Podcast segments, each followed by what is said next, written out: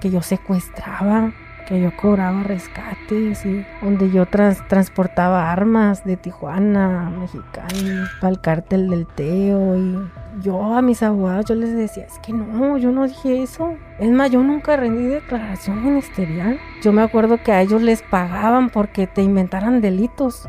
Hasta ellos mismos te contaban. No es que sabes que lo siento mucho, pero si yo no te achaco más delitos, pues no tiene caso pues que te, yo, yo te haya aprendido y que te deje ir libre. No, el chiste es que te quedes, te achaco delitos y a mí me, me dan mi buen pago. Entraron de volada, me sacaron a patadas los, de la, los del ejército, pero ya tenía dos días allí. Yo oía gritos, llenaban en, en un este tambo con cemento, los llenaban y ahí metían a los muchachos, ahí los dejaban hasta que los iban a secar ahí en el cemento, en el tambo. Con el muletas tuve otra videoconferencia, con el Caibil, con otros que le llamaban el Rambo.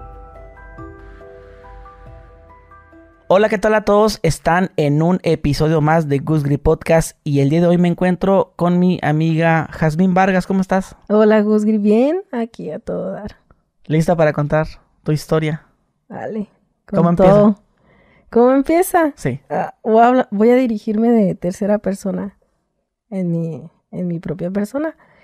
Eh, la historia está así, en el 2009 yo conocí a, pues a unos chavillos, ¿no? En una fiesta en Rosarito, andábamos pisteando con unas amigas ahí en un antro. Ya sabes, puro desmadre. Y este, conocimos a unos muchachos que andaban ahí vendiendo cocaína y mis amigas se metían pase. Neta, a mí esa mamada no me gusta, pero mis amigas sí le encantaban esa cochinada, ¿no? Y este, hey, vamos. Y yo, pues vamos, vos. ¿Qué, qué puede pasar? Vamos.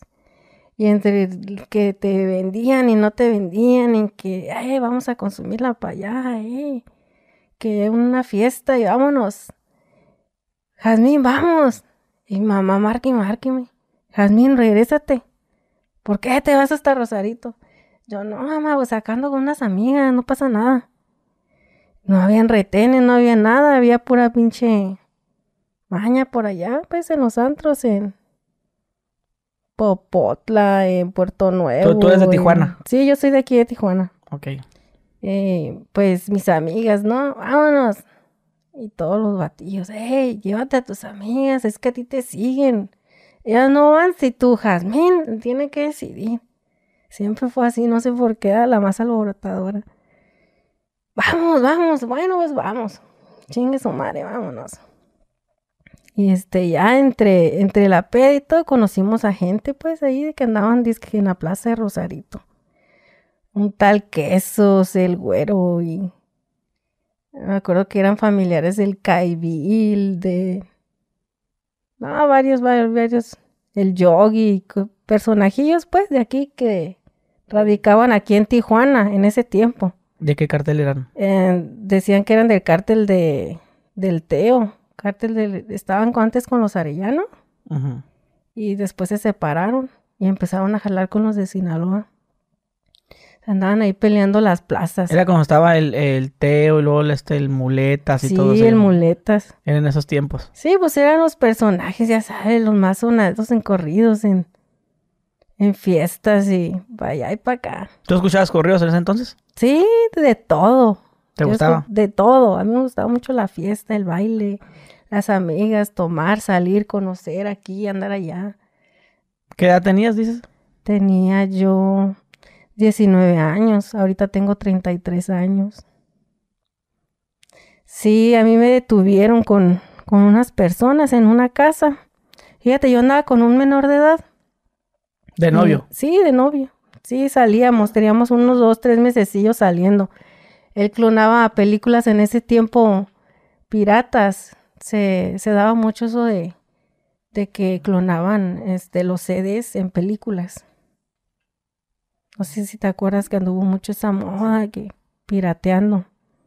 Él se dedicaba a eso y pues, pues allá lo protegía, ¿no? La gente porque pues tenía muchos puestos de esos en los sobre ruedas y en algunos en algunas casas así clandestinas vendía clonadas, clones y de películas y eso. Y pues yo anduve con él unos mesecillos. Me dijo en una fiesta, eh, quédate conmigo. Y le dije, ¿a quién Rosarito? Me dijo, Simón, quédate aquí. Pues yo, pues era mi novio, yo quería pues pachar, ¿no? Yo quería pues culiar ahí una noche y dije, pues bueno, no me quedo, era menor que yo, imagínate pues la energía. Pues yo, yo, yo le ganaba dos años. Y este, a pesar ¿Y si se miraba que- chico? No, no se veía chico, fíjate. Él decía que tenía 23 y todo el mundo le creía. O sea, tú te mirabas, que- tú te miras más chica. Yo me veía más chica, sí. Sí, todo el tiempo me veía más chica. Hasta ahorita me veo más chica. No aparento mi edad. Entonces me decían, ah, pues quédate. Yo sí, me quedo. Y, ay, no. Pues era, pues fue un caos porque ese día me acuerdo que a mí me tuvieron un 24. No, mentira, me tuvieron un 23. Pero el parte informativo dice que a mí me tuvieron un 25 de noviembre del 2009, el cual es mentira. Se comprobó, ¿no? Fue un show. Me tienen un 23 de noviembre a las 4 a.m. de la mañana, madrugada pues. Rodearon una manzana de allá de la colonia Rosarito en ampliación, se llama así, ampliación. Me sacaron de ahí, de la casa, y no de buena manera, a patadas. ¿En esa casa quién estaba? ¿Solo tú y él? Ajá, éramos- él y yo. Pero, ok, eh, pero esa casa eh, estaba el laboratorio de películas piratas. Sí, había películas y eh, había más cuartos, eran como cuatro cuartos, pero yo no pasé a los demás cuartos. Yo nomás, pues, Ok, pero ese chavillo, de ese, ¿qué edad tiene? ¿17 o 16? no tenía 17. Ok, ese, ese chavillo de 17 estaba también con este chavo del Teo. Sí, con él O sea, trabajaban el, el- para el- ellos. el- el Teo también llevaba ese mercado de lo que es la la piratería. piratería, la, el las- obviamente la sí, droga. También, les- trasiego de drogas, armas. también llevaban todo esto de lo que es la extorsión, ¿no? Sí, porque en un tiempo él me contó, pues, ya aquí en confianza me contó que, que pues ellos ejecutaban personas, pues, ahí en, en Rosarito en ese tiempo traían una guerra con los ingenieros que eran este parte, esta parte de Sí, Tijuana. los CAF. Ajá, los CAF, porque se separó el Teo de ellos y el Teo se volteó para allá, para lo de Sinaloa. Sí, traían un escándalo y, y fue en ese tiempo exactamente la guerra. Y pues Felipe Calderón anunciando, ¿no? Que iba acabar con la delincuencia organizada, el tráfico de drogas y todo, todo un chau él en su papel, pero pues sí, lo- lo- la Sedena sí acciona muy, muy feo en ese tiempo porque yo me acuerdo que a ellos les pagaban porque te inventaran delitos. O sea que, ah, es- esta pinche vieja se me antoja para levantarla y achacarle un arma, pues, para que a mí me den un, un, este, un pago extra, porque sí se los daban. Hasta ellos mismos te contaban. No es que sabes que lo siento mucho, pero si yo no te achaco más delitos, pues no tiene caso, pues, que te, yo, yo te haya aprendido y que te deje ir libre. No, el chiste es que te quedes, te achaco delitos y a mí me, me dan mi buen pago. Así estaba trabajando en ese entonces el gobierno. Me acuerdo que, pues me, me bueno, entraron, ¿no? Ta, ta, ta, tiraron la puerta. Eh, me paniqué en machín. Sí, me paniqué. Yo estaba dormida. Yo, ¿qué, qué pasa? Me acuerdo que mi novio me dijo, tranquila, no pasa nada, tú no sabes nada, tú no conoces nada. ¿Qué verga? Pues sí, la verdad, no conozco nada. ¿Qué está pasando? Pues ya no, se, se sale él y fue por un arma, fíjate. Él sí tenía un arma, me acuerdo. Él fue por un arma y como que la quiso jalar, pero se le cebó el pendejo. Porque, pues entraron de volada, fue en minutos, como que ya estaba bien puesta la casa bien machín porque ya tenían rodeada todas las, las paredes. Me acuerdo de la casa y entraron de volada, me sacaron a patadas los, de la, los del ejército, a patadas, a greñazos, a todo. Y pues ni modo que no lloraran, pues no manches, sí duelen. Y ya pues me sacaron. Me acuerdo que me subieron ahí en una blindada que tenían ahí los del ejército. Y este, me estaban pegue, pegue, pegue. que dónde están las armas, dónde están las drogas y que, que dónde está la secuestrada y todo ese chavo. Y yo, no, espérense, yo no sé nada. Ah, bien maciza. No, es que en realidad no sé nada. Bien maciza y me pegaban. Me pegaban aquí en las costillas, me pegaban patadas. Los vatos. Sí, los vatos, machín. Traían un bat, me pegaron en la espalda, machín. Este, ya después una, una del ejército, una soldada, dijo, ya, ya, ya, déjenla. La muchacha no va a decir nada. O está bien, está bien apalabrada, o, o de verdad no sabe nada, pero ella no va a decir nada. Mejor váyanse con los de allá adentro. Pero yo decía, pues, ¿cuáles de adentro si no hay nadie? Ni en la casa no había nadie. ¿Cuáles de adentro? ¿Y en qué parte le estaban pegando? ¿En la sala? No, a mí, yo- a mí me subieron a la camioneta. Ah, en la, en la blindada. Sí, en la blindada. Yo nada más oía que la soldada decía, pues vayan a, a preguntarle a los demás. Y yo, pero ¿cuáles demás? Si nada más en la casa estábamos él y yo. Pues, pues ahí estaban unos vatos. Que tú no sabías. Que no, no, no, los llevaron ahí, a la casa. Ya. O sea, las camionetas como que ya traían a esos vatos y los bajaron y ahí los torturaron en la casa. Para simular que estaban para ahí. simular que estaban ahí. Sí, o sea, todo el cuadro estuvo así. Sí. Entonces, pues, hasta les quebraron las patas, me acuerdo, porque los muchachos gritaban. Ah, gritaban bien machín y pues se me espantaba. Yo decía, ¿qué pasa? ¿Qué pasa? Ya después yo tuve pues el chance de platicar con uno de ellos. Y yo les preguntaba, hey, que por qué gritaban tan feo como si los mataran. Mírame cómo estoy, con las patas quebradas.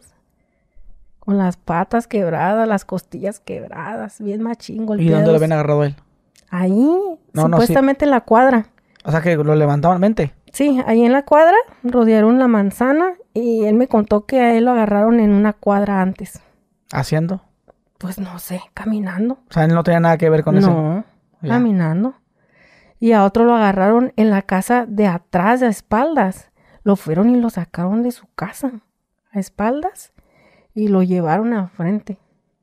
Para, decir, para disimular. Ustedes tres andaban aquí. Ustedes tres y contigo cuatro ya se chingaron delincuencia organizada. Ya se armó el cuadro aquí. Vámonos, ya se armó el jale. Pero cuando a mí me llevaron para, para aquí, precisamente en Tijuana, en el cuartel Morelos, no sé si ubiques, Sí. ah, aquí con los del ejército ahí me, me llevaron y me presentaron ante los medios. Al, me presentaron el 25 ante los medios, pero ya tenía dos días allí. Yo oía gritos y llenaban en, en un este tambo, cemento, con cemento. Los llenaban y ahí metían a los muchachos. Ahí los dejaban hasta que, ah, pues, como disimulaban que, que los iban a secar ahí en el cemento, en el tambo. Disimulaban, pues ahí te vamos a dejar. Así que canta. Así que canta, ajá, y yo veía todo eso. Y a otros con los, Y de volada cantaban y ya lo sacaban. pues unos sí cantaban y otros no, o de plano no sabían porque yo me daba cuenta que habían unos chavos que les ponían una bolsa, les ponían una bolsa, pero gacho, y no decían nada, no, no decían nada. Y también les ponían toques en los huevos y no hablaban. Y pero pues estos chavos yo no los conocí, nomás me tocó ver cómo torturaban gente y los del ejército sin saber que por qué delito caía o no de dónde eran, pero pues eran de aquí de Tijuana. Sí, también me tocó ver otra muchacha embarazada, le sacaron a su bebé ahí en el cuartel. Sí, cosas bien feas, pero a mí no me hacía nada, a mí me tenían ahí encerrada. El la primera noche que pasé ahí no me hicieron nada. La segunda noche sí me golpearon. La segunda noche sí, pues me daban de comer y yo no comía. Yo no iba al baño, pues para no, no cagar tampoco ni hacer pipí. Aparte que no te da hambre. Estás viviendo un infierno porque oyes gritos, golpes y tortura, no te da hambre. Y pues a mí, los soldados cuando cambiaban de turno, de 24, 24, este cambiaba todo. Entraban unos buenos y habían otros malos. que llegaban con un odio y a, rematar ahí. Y a mí me golpeaban ahí. En el segundo turno fue cuando mi, mi infierno empezó. Me tocaban, me tocaban los pezones, me los apretaban. Y pues yo ya tenía miedo, pues iba al baño y era de que te metían el dedo. Te metían el dedo, te manoseaban, te... Feo, feo, algo feo.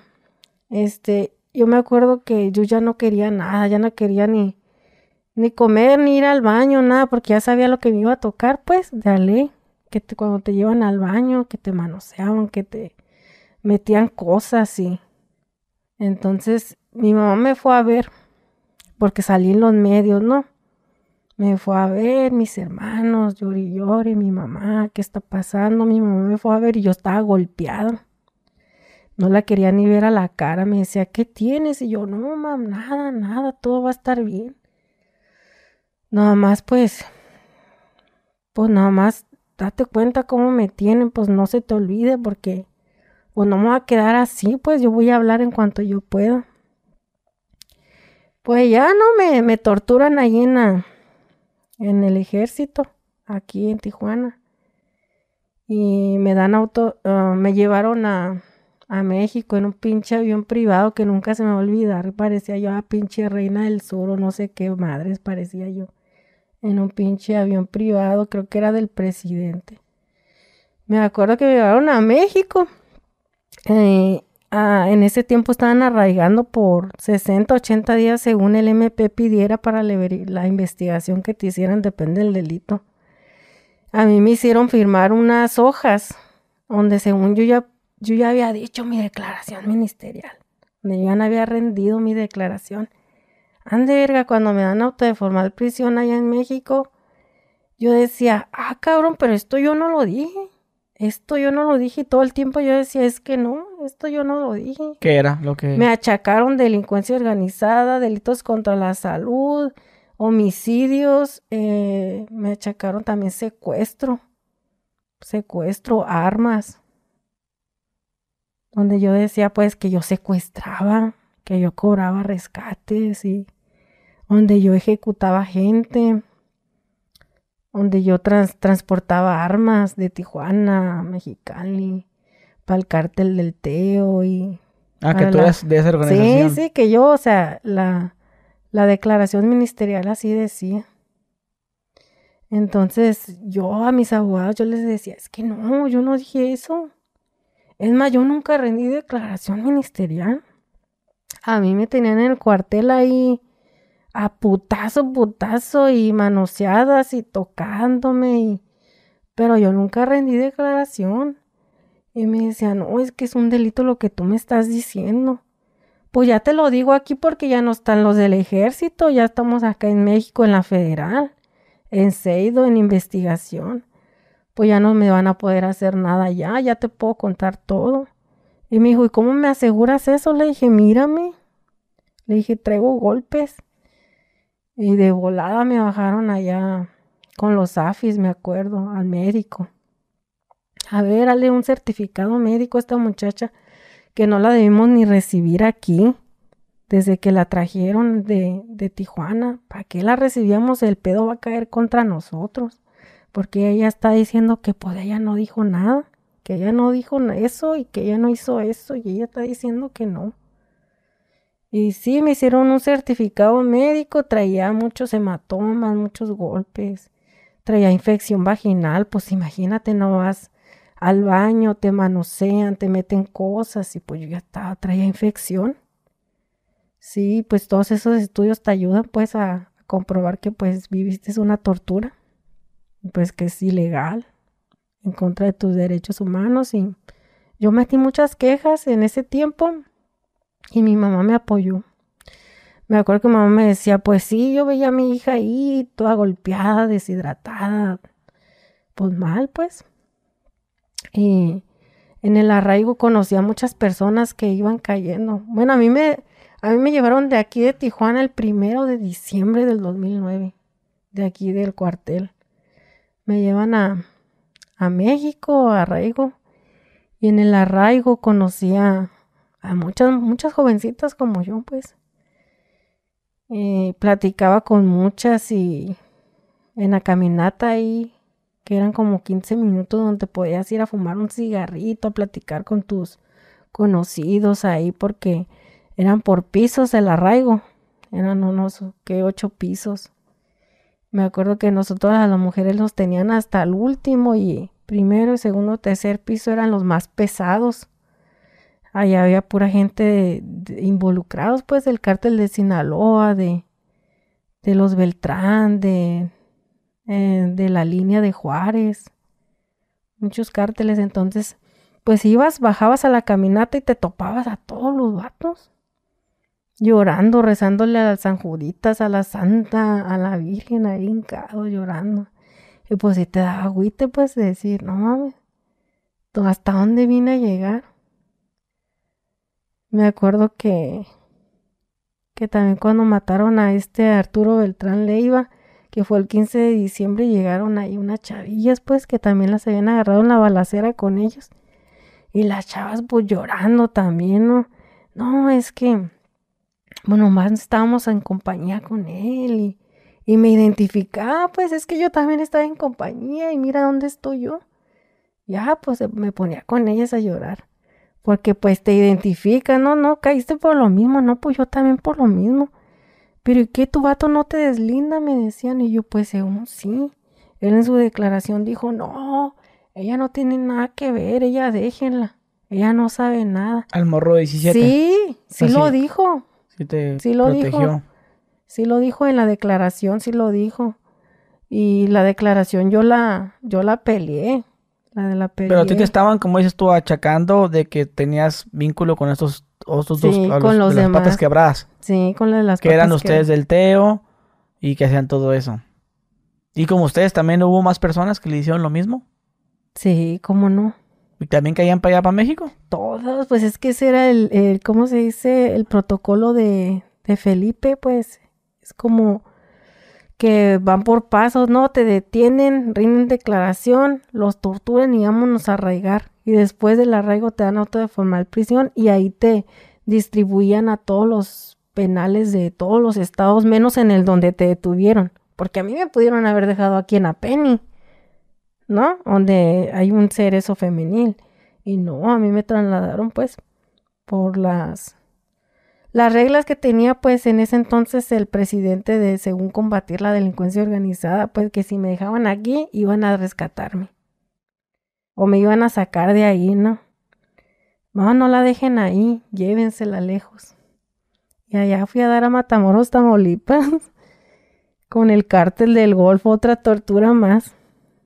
Bien ¿Y, ¿Y, tú aquí en Tijuana no conocías a nadie de los malandros? Fíjate que conocía, conocí, sí conocía malandros, pero vas a creer que a mí no me, para mí no era relevante decir, ay, lo quiero conocer o quiero estar cerca de él o hasta escuchármelo, ¿no? Porque muchas así son de mis amigas en ese tiempo. Ay, no, que que el que andaba con el muletas de guardaespaldas, yo lo quiero conocer y me lo quiero coger y todo. Se alucinaban machín, pues, y yo no. Ah, X, yo nomás venía a divertirme a la peda y vámonos. Así me pasó, pero ya ahora, con el tiempo, ya yo veo las redes y todo, porque estás de acuerdo que yo viví muchos años sin redes, sin nada. Entonces, salir de la cárcel de una sentencia de 10 años y, y llegar a la tecnología, tac cabrón. O sea, no mames. Antes no, en mis tiempos, en el 2009, te ibas a una fiesta y nadie grababa. Nadie decía nada. Ahorita si vas a una fiesta y todo se sabe. Sí. Y luego eh, me comentas que estabas allá con las chavillas que andaban con el Barbas. Sí. Con este, el... Arturo. Sí, sí el Barbas, ¿no? Sí. Sí. El, eh, con él. Y te contaban que también... Pues también lo mismo simpatizas, empatizas y pues llegas a lo mismo, pues no hay pierde. No hay pierde y hasta ahorita yo digo que no hay pierde, pero ya la, la chava ya más evolucionada, ¿no? Ya más operada, más sintética, más, belleza. Sí, más presupuesto. En ese entonces no. En ese no. No, va a ser una, unas cheves y, ya. La sudadera Hollister y los coach y ya. Ah, la morrita. La cosa marcas, ahorita ya salen más caras, ¿no? Y ahorita no, ahorita ya operaciones y todo. Pues es que todo va cambiando, pero sigue el mismo proceso, o sea, de que conoces a alguien, eh, sales con él, te convence por lo que tú quieras, dinero, cogedera, droga, porque también puede ser por drogas. Te digo, mis amigas, yo no, pero a mí me gustaba mucho el desmadre, me gustaba mucho tomar, divertirme, agarrar cura, no sé. Así pues, pero sano. Y a ellas no, ellas no, no, es que los únicos que traen drogas son ellos. Los únicos que, pues que tú puedes conseguir la droga sin pedo, sin quemarte, nada, son ellos. Y si es cierto, si a una mujer le gusta la droga, ¿dónde la vas a conseguir tan fácilmente? Pues con ellos. A neta. Y de a puño, no de, de un gramito, de a puño la vas a conseguir. Ya atasques, mija. Sí, atasques, hasta pa'l mes la guardaban. Sí. Sí, entonces es lo mismo, antes así era, pero ahora como dices tú, ya con más tecnología, ya más presupuesto, ya, ya hay diferentes tipos de drogas. Ya. Sí, Oye, ¿cuánto tiempo estuviste ahí? Donde mencionas en Ciudad de México. en el arraigo, en Seido, en la colonia Doctores, no se me olvida. Ujú. Es de ahí estuve 80 días. Los 80 te los aventaste. Sí, 80 días me aventé, casi tres meses. Sí, en esos tres meses, pues yo iba, que entraba gente y salía. Y yo decía, pues, ¿para dónde van? ¿A dónde se los llevan?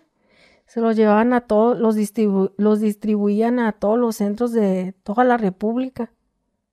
Pero en ese tiempo, pues, los distribuían a, a penales estatales, no federales. Los federales tienen como cinco o seis años que se inauguraron porque me tocó un pinche traslado a un centro federal. Pero los estatales era pura corrupción, pues ya te la sabes. Si te vas para el norte, para allá Tamaulipas, es o cártel del Golfo o los Zetas en ese tiempo. Si te vienes para acá, para Nayarit, para Michoacán, para el sur, para acá, los, los templarios, la familia, acá en, en Nayarit eran creo que los que eran los del Pacífico, no me acuerdo cuál es bien. Y, pero todos los estatales así estaban corrompidos, todos. Entonces ya ahí por llamadas telefónicas te dabas cuenta, no es que a fulano que se llevaron, se lo llevaron para acá, para para Michoacán y acá están los templarios y él es golfo, supongamos, ¿no? Él es golfo. Todo pues ya mamó, ya lo mataron allá. O le quitan una feria o, lo matan. Y tú ahí pues pensando, ¿dónde me van a llevar a mí? ¿Qué me van a hacer?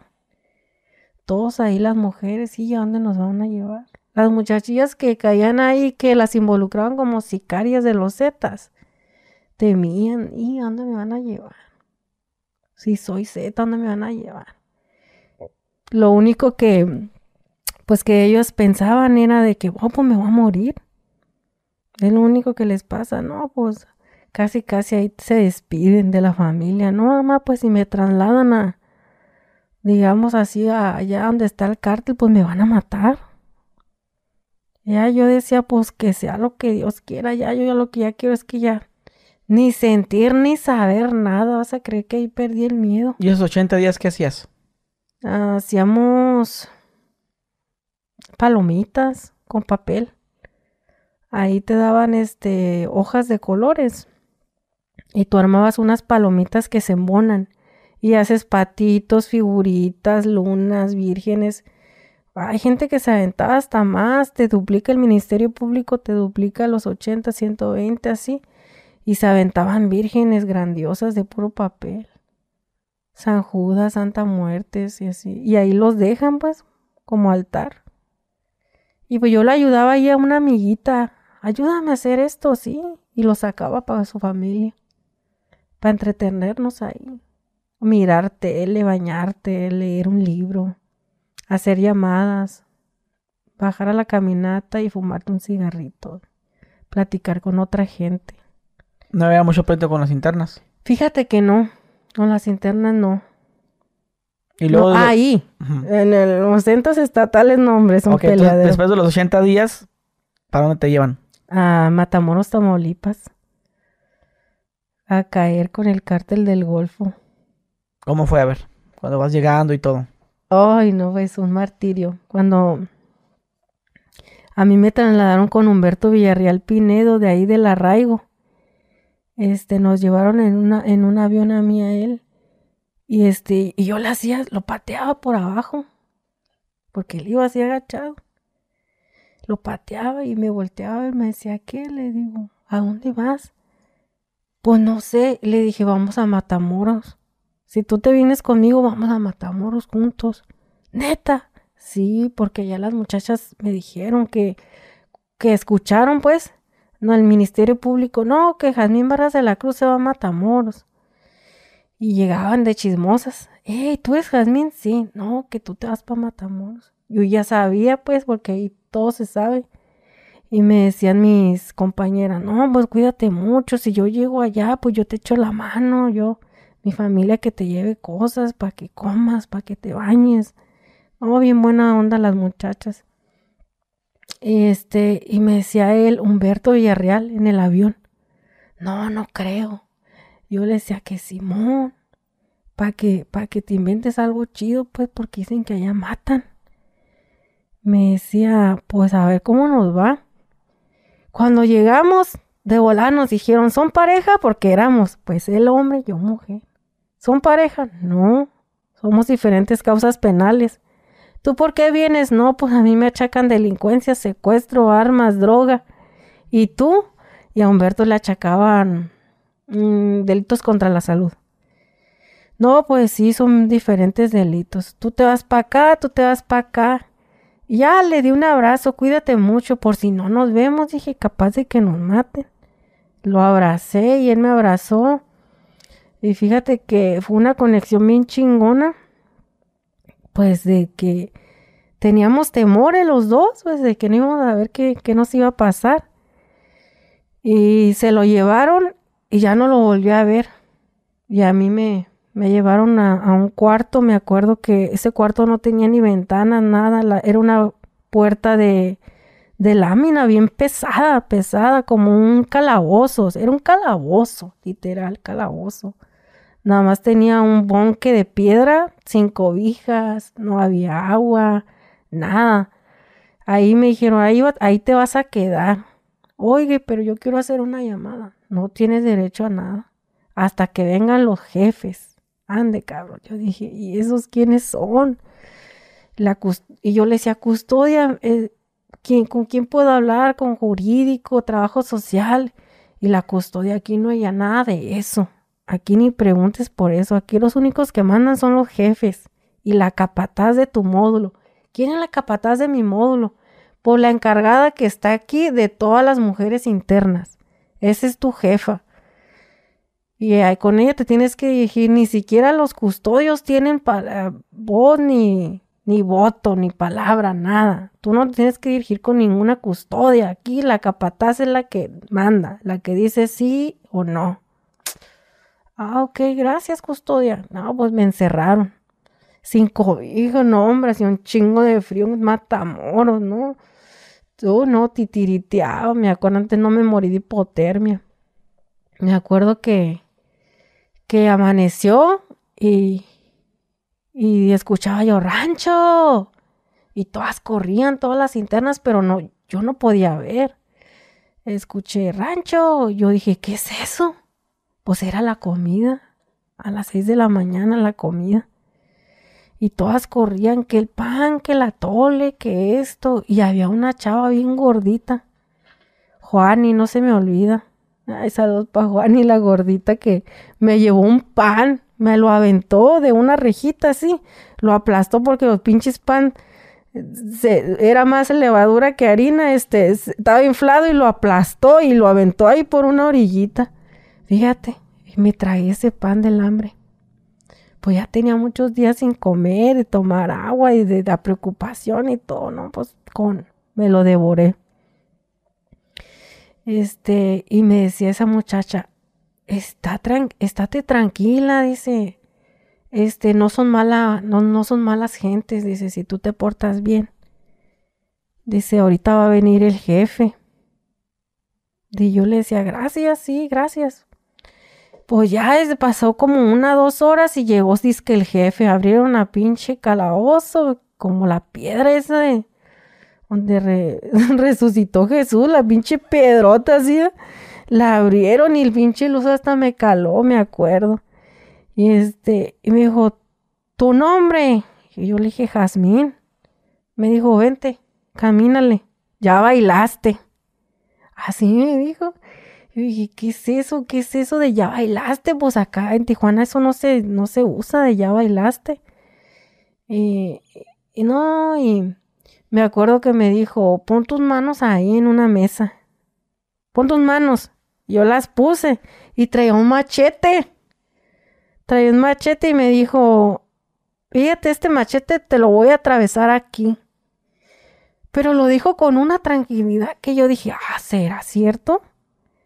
Dijo, si no me dices para qué cártel perteneces, quiero que tú me cuentes para qué cártel perteneces. Yo le dije, pero es que yo no, no, no, no, no le dije, es que yo no soy de ningún cártel. A mí me tuvieron en Tijuana con mi novio, pero a él lo relacionan con un cártel. Le dije, pero yo no, yo no pertenezco a ningún cártel. Ah, bien maciza. Me decía, te voy a dar otra oportunidad. Es que yo no sé nada, no le voy a decir nada porque no sé nada. Solo sé que así, así me detuvieron. Sí, la, la cagué, pues estar ahí con un vato que valió madre, pero no te puedo decir más. Tú quieres información de un cártel, no te la voy a dar porque no sé nada. Y este, pues ahí batalló conmigo.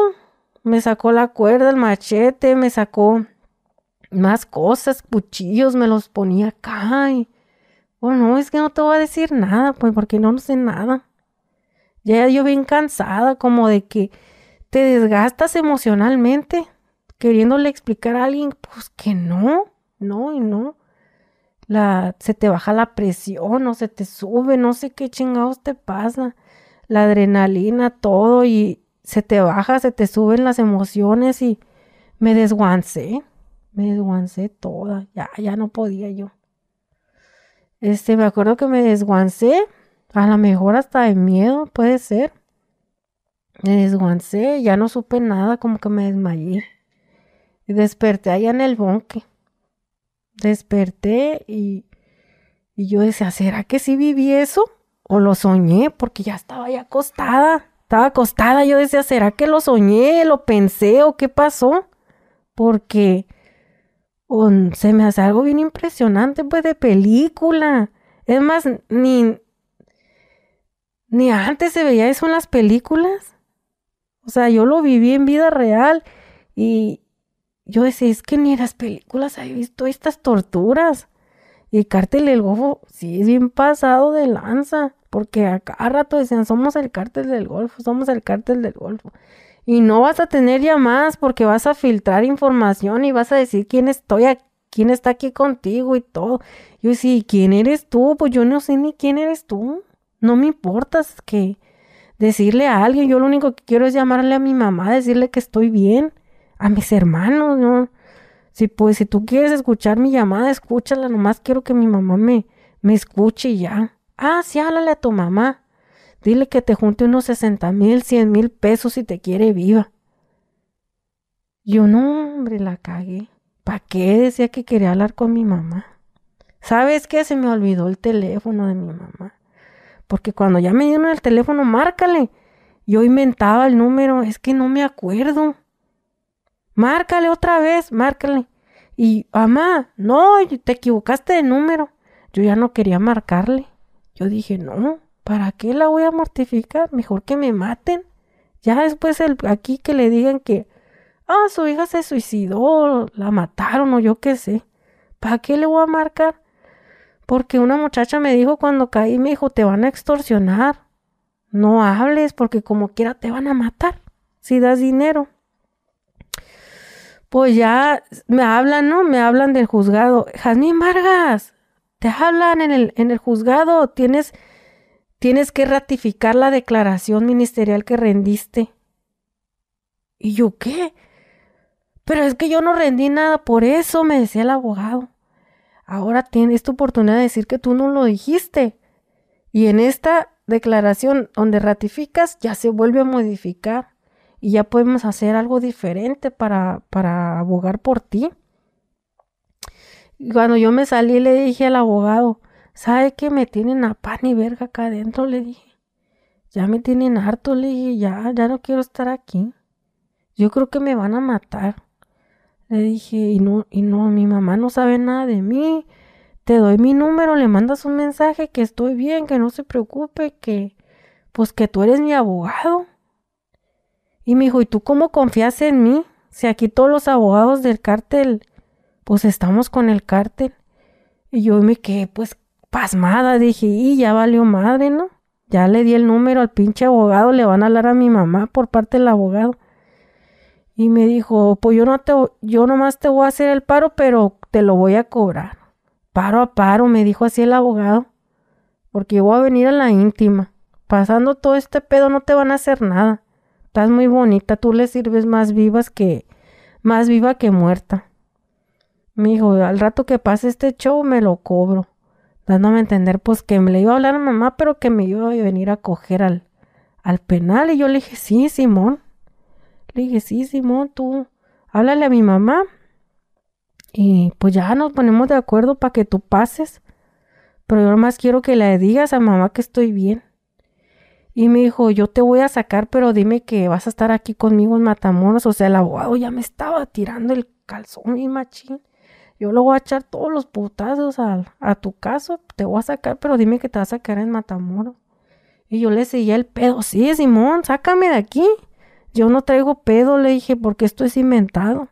Yo ahorita ratifico que no es cierto, que me agarraron así, mi novio dio una declaración donde me deslinda y yo, fuga. Y me decía el abogado, sí, ya la leí, él te deslinda. Lo, aquí los que te están señalando son los otros. Le dije, pues, ¿cómo no me iban a señalar si tienen una pata quebrada, las costillas quebradas? ¿Cómo no me iban a señalar, abogado? Hasta usted hubiera dicho lo mismo que me conoce, que yo movía esto, que yo hacía esto, que yo maté, que yo secuestré.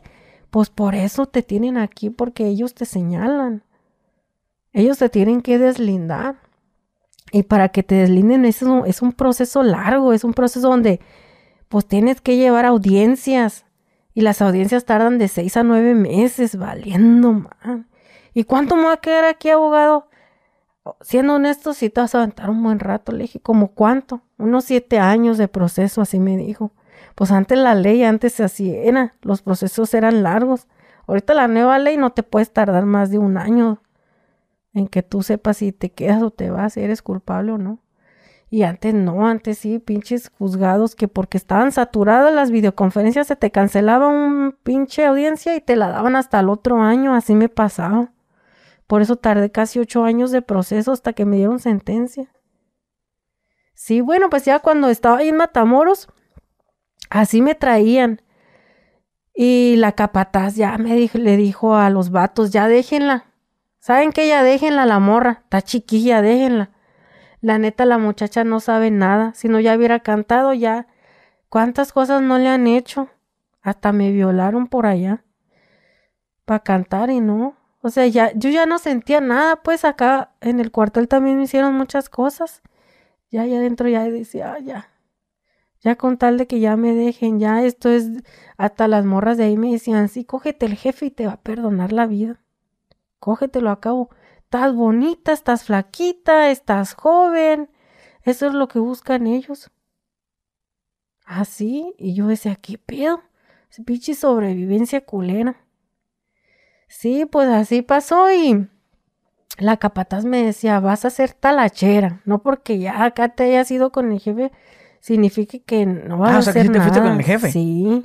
Pero ¿al cuánto tiempo? O sea, A los tres días que llegué ahí al penal, cuando hablaste con el abogado, ¿cuánto- ¿habían pasado cuántos días? ¿Unos dos? no, en- al día siguiente. Al abogado, un día. Él, Un te, él día. te dijo luego, luego, a la íntima, te va a venir a hacer... Sí, Y al tercer día ya... sí, o sea, todo. ¿Cómo, cómo tuviste acercamiento con el jefe? A ver.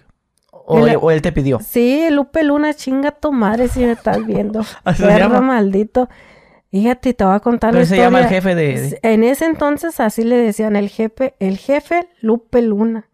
¿Todavía está? Eh, fíjate que es una larga historia de él, que luego le voy a decir a Humberto Villarreal que te la cuente, mi camarada, que es un perro. Este, este, el vato hizo un motín masivo donde mató mucha gente y quedó vivo y lo trasladaron a Islas Marías, perro.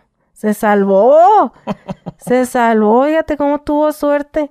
Y allá en Islas Marías, que cuando ya me topé a unas chavas donde me extrañaron al federal, donde inauguraron entre que deshicieron islas y todas se fueron para los federales y todos, allá estaban contando, no hombre, ¿dónde estuviste? Le digo, allá en Matamoros. Ah, allá estaba un hermano que se llama Lupe Luna. ¿Qué? Sí, Lupe Luna, dice, se hizo carnal. Bro, pues les decían a los cristianos. Cristianos. Y no, hombre, casi me un infarto. ¿A poco? Sí, no mames, se hizo cristiana. Mató gente, violó gente, hizo un motín, hizo desgracias terribles. Extorsionó a mucha gente. ¿A poco se hizo, bro? Sí. Sí, hizo, hizo mucho, mucho desmadre. Y allá en Isla se hizo cristiano. Porque también allá lo querían matar y pues protegían a los que daban la palabra de Dios. Ah, pues me hago cristiano. Me hago cristiano, sí. Fíjate, y ahorita es cristiano el perro. Es pastor de una iglesia. Creo que allá en, Ahí está en el pinche face. ah, o sea, salió del... Salió libre, fíjate. Salió libre porque le dieron un beneficio. Eso de cuando te metes de cristiano. Que les dan un beneficio porque se reincorporan pues a la sociedad. Salió libre y ahí hace poquito, no tiene mucho que día lo vi. Y, ah, dije, neta, que es pastor de una iglesia cristiana. No, hombre, oiga, no les hagan caso a los cristianos. Oye, ¿y cuenta su testimonio él de lo que él hizo? Según, no, no creo que haya dicho que mató gente, ¿ah? No, pero, que sí era del, del Pero que sí. Sí, ha de ser. Sí, es que hay varios que también se dicen, no, yo fui criminal y esto y el otro, y pero Cristo. Ay, sí.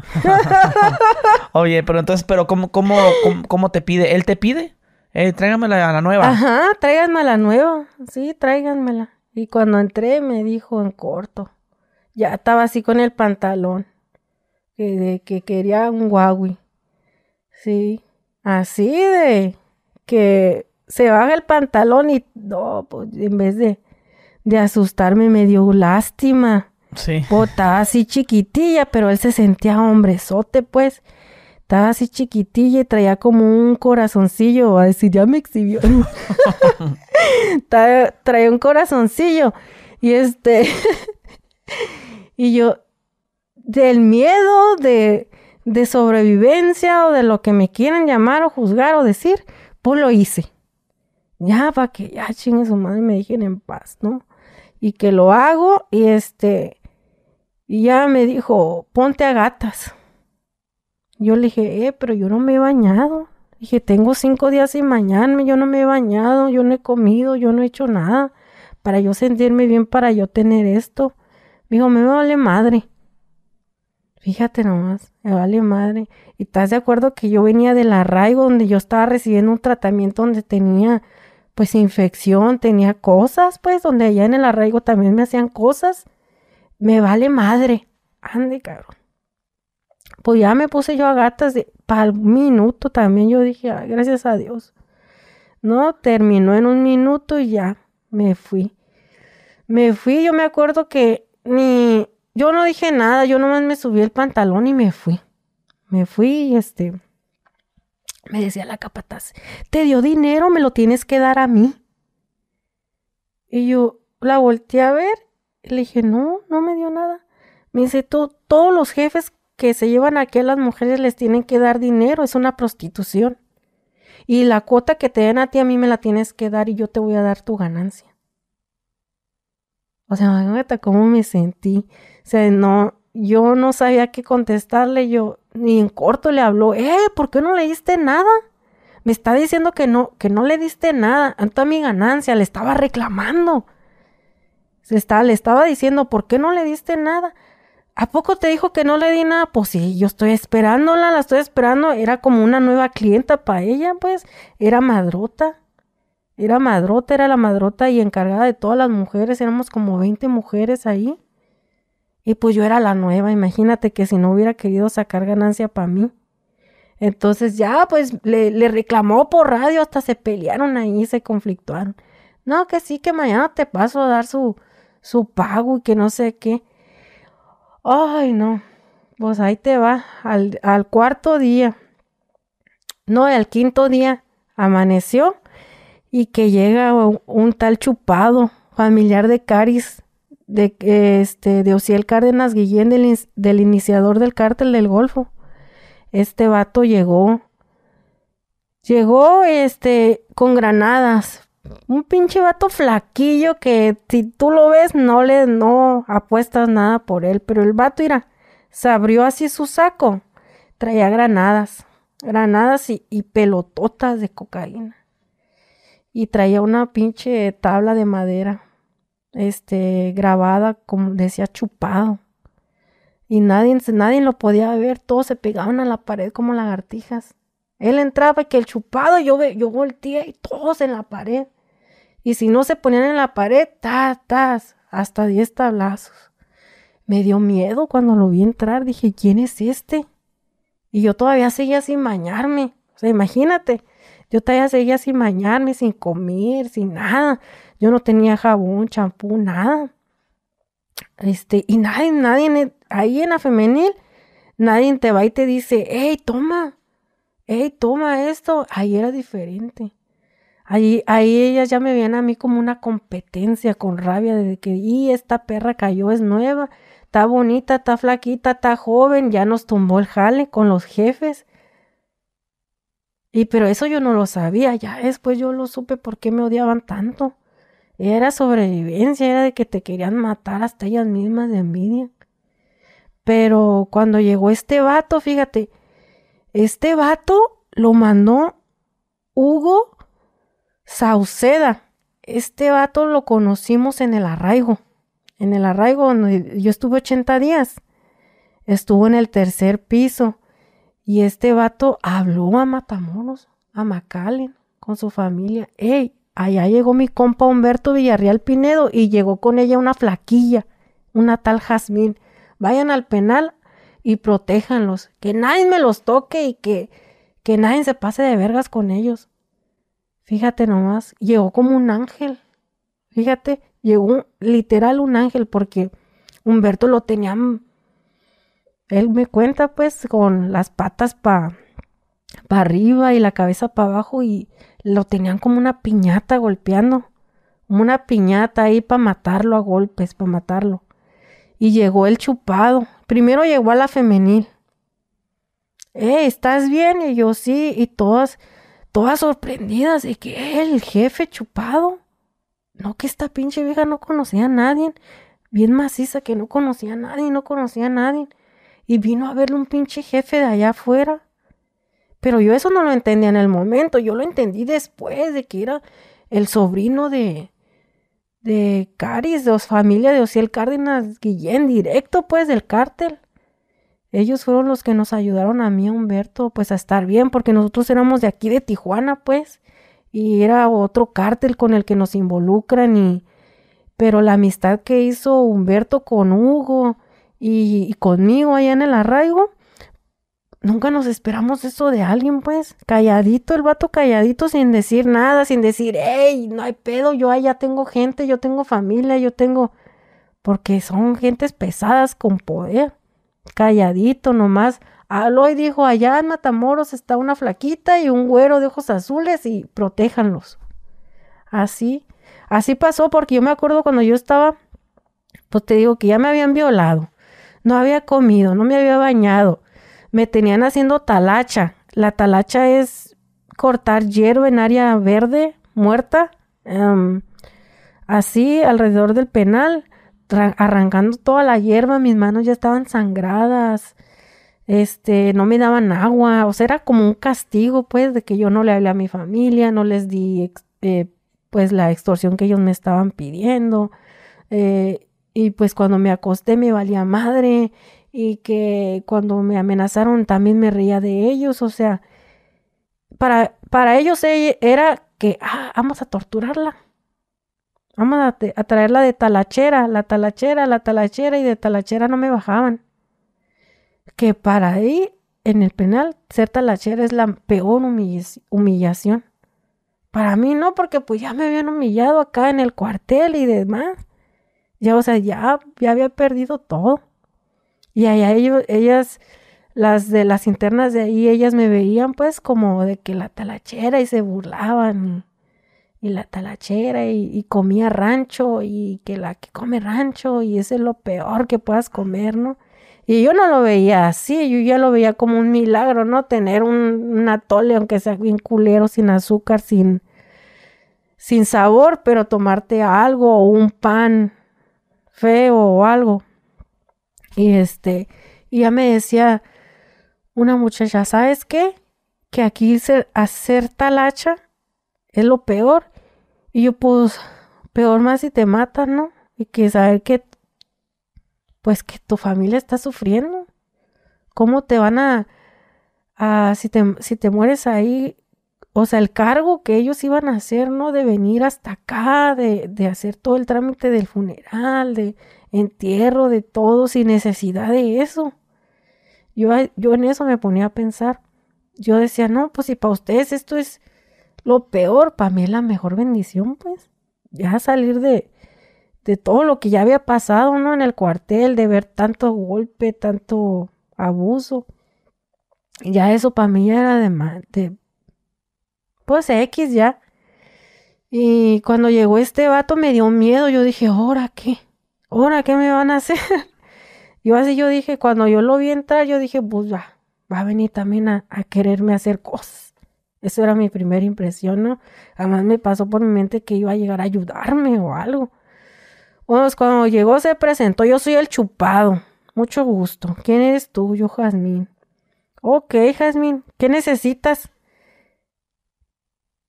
Me quedé pasmada. ¿Qué necesito de qué? ¿Qué necesitas? Dime qué necesitas. Ahorita te voy a dar todo lo que tú quieras. Aprovechame. Ando de buenas. Y se da unos pasesotes de cocaína bien machín. Las ponían a mesa y me decía, ponte. Y yo, no, yo no le hago. Ponte, no te estoy preguntando, ponte. Ponte. Y me, me veía la capataz y me, me decía con miedo, ponte, ponte, me decía, ponte. Y yo, virga, pues hasta la capata se está temblando, se cree bien verga madrota y de todo, ¿no? Yo me decía, ponte, ponte, me hacía así las manos, que le apurara, que porque si no, no sabía cómo iba a reaccionar porque él era impulsivo. Pues me pongo. Ay, no, pues cuando me puse así se me fue la vena, no sé qué sentía, pues se me torcía todo, se me torcía todo. Yo decía, no, aquí me voy a dar un un pasezón y ahí quedé porque era pura lo que ella, él me estaba dando. Y se, sacó la, la gabardina y se la hizo así, mira. Traía un chingo de billetes de dólares, no pesos, dólares. Pacas. Traía sus granadas y la, y la cocaína. Algo bien de película. Ni en Scarface vi eso, neta. Bien cabrón. Y este, y ya, pues me dio un pase, me dijo, ¿qué quieres? Le dije, quiero hablar con mi familia porque yo ya me sentía en confianza. Cuando yo ya di el pase, yo ya, ya soy de aquí, pues. ¿Para que un güey te invite de su droga es pues darte la confianza? Me dijo, ¿qué quieres? Y le dije, quiero hablar con mi mamá y que lloro. Haz de cuenta que me sentí pues como, como, como una protección. Le dije, quiero hablar con mi mamá. Y me dijo, Simón, ahorita vas a hablar con ella. Dijo, ¿y qué más? Le dije, no quiero que nadie me toque. Dijo, ¿quién te está tocando? Le dije, es que ayer, ayer, ayer me, me llevaron con Lupe Luna. Me dijo, ah, sí, te llevaron. Me dije, sí. ¿Qué, qué pasó ahí, Maripaz? Ya la quemé a la verga. ¿Qué pasó ahí?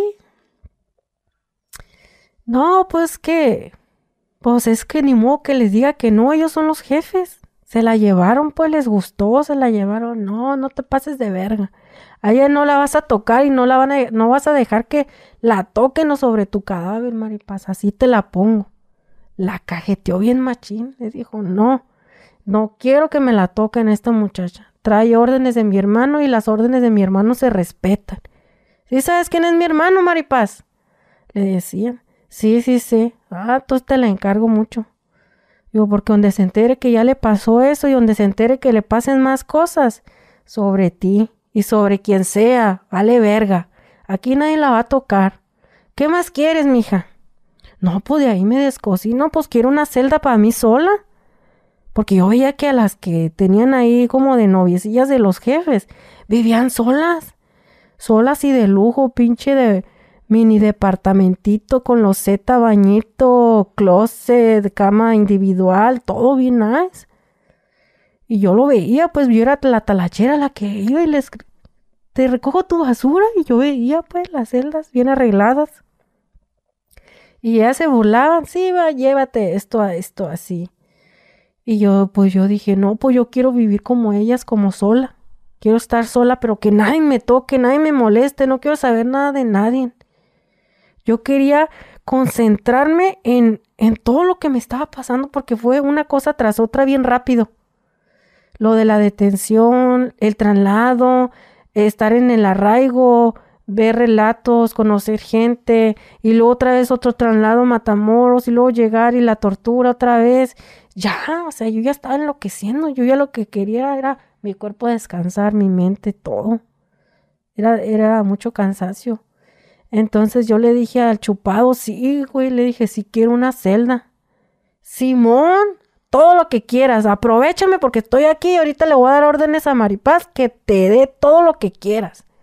A chingar a su madre, nadie te va a tocar ya. Y si alguien se pasa de verga contigo, llámame. Me dejó un celular. En cuanto a Cira, me dejó un celular con internet, con todo. Me acuerdo que eran unos de LG que se usaban así rositas. En ese tiempo eran los más modernos, los más caros, güey. Me dice, ¿y qué más quieres? Le dije, quiero pues vivir sola, que nadie me hable. No necesito de nadie, yo sola me las arreglo ahí con el rancho. ¿Qué rancho? Me decía. Usted no va a comer rancho. Usted va a comer de lo que le hagan en la cocina. Yo voy a dar órdenes de que le hagan su menú diario de la cocina. Y si se lo hacen feo, me dice para cagarles el palo. Pues ya me mandaban hasta de la cocina desayuno, comida y cena. Comida chida. comida chida, como los grandes. sí, o sea, imagínate, o sea, fue un ángel, una recompensa bien chingona. La neta, ni las viejas ahí creían, así como que no mames, ¿esta quién es? ¿O qué? ¿Qué? Se preguntaban, pues, que el chupado era, pues, era familiar de, de el Cárdenas. Pues tenía grandes poderes ahí, entonces ya me decían, hey, ¿eres familiar del chupado o qué? Y yo, no, es mi amigo. Yo decía así, pues, para no verme tan, tan ni de aquí ni de allá, ¿no? Es mi amigo. O es tu vato, no, mi amigo. Hoy sí, sí podemos hablar contigo. Y yo, no, me tiene prohibido que le hable a gente. Guau, yo no quería saber nada de nadie. Todos buscaban sexo, todos querían abusar de ti, todos querían sobrepasarse, porque todos en la cárcel nada más es lujuria, lujuria, lujuria. Su mente no haya que hacer más que estar pensando en eso. Tú, y tú nada más te has metido con este... Sí. Con Lupe. Sí. Así duré como nueve meses sin nada, ni conocer a nadie. Me dediqué a estudiar. Me dediqué a estudiar ahí en lo que mi proceso se...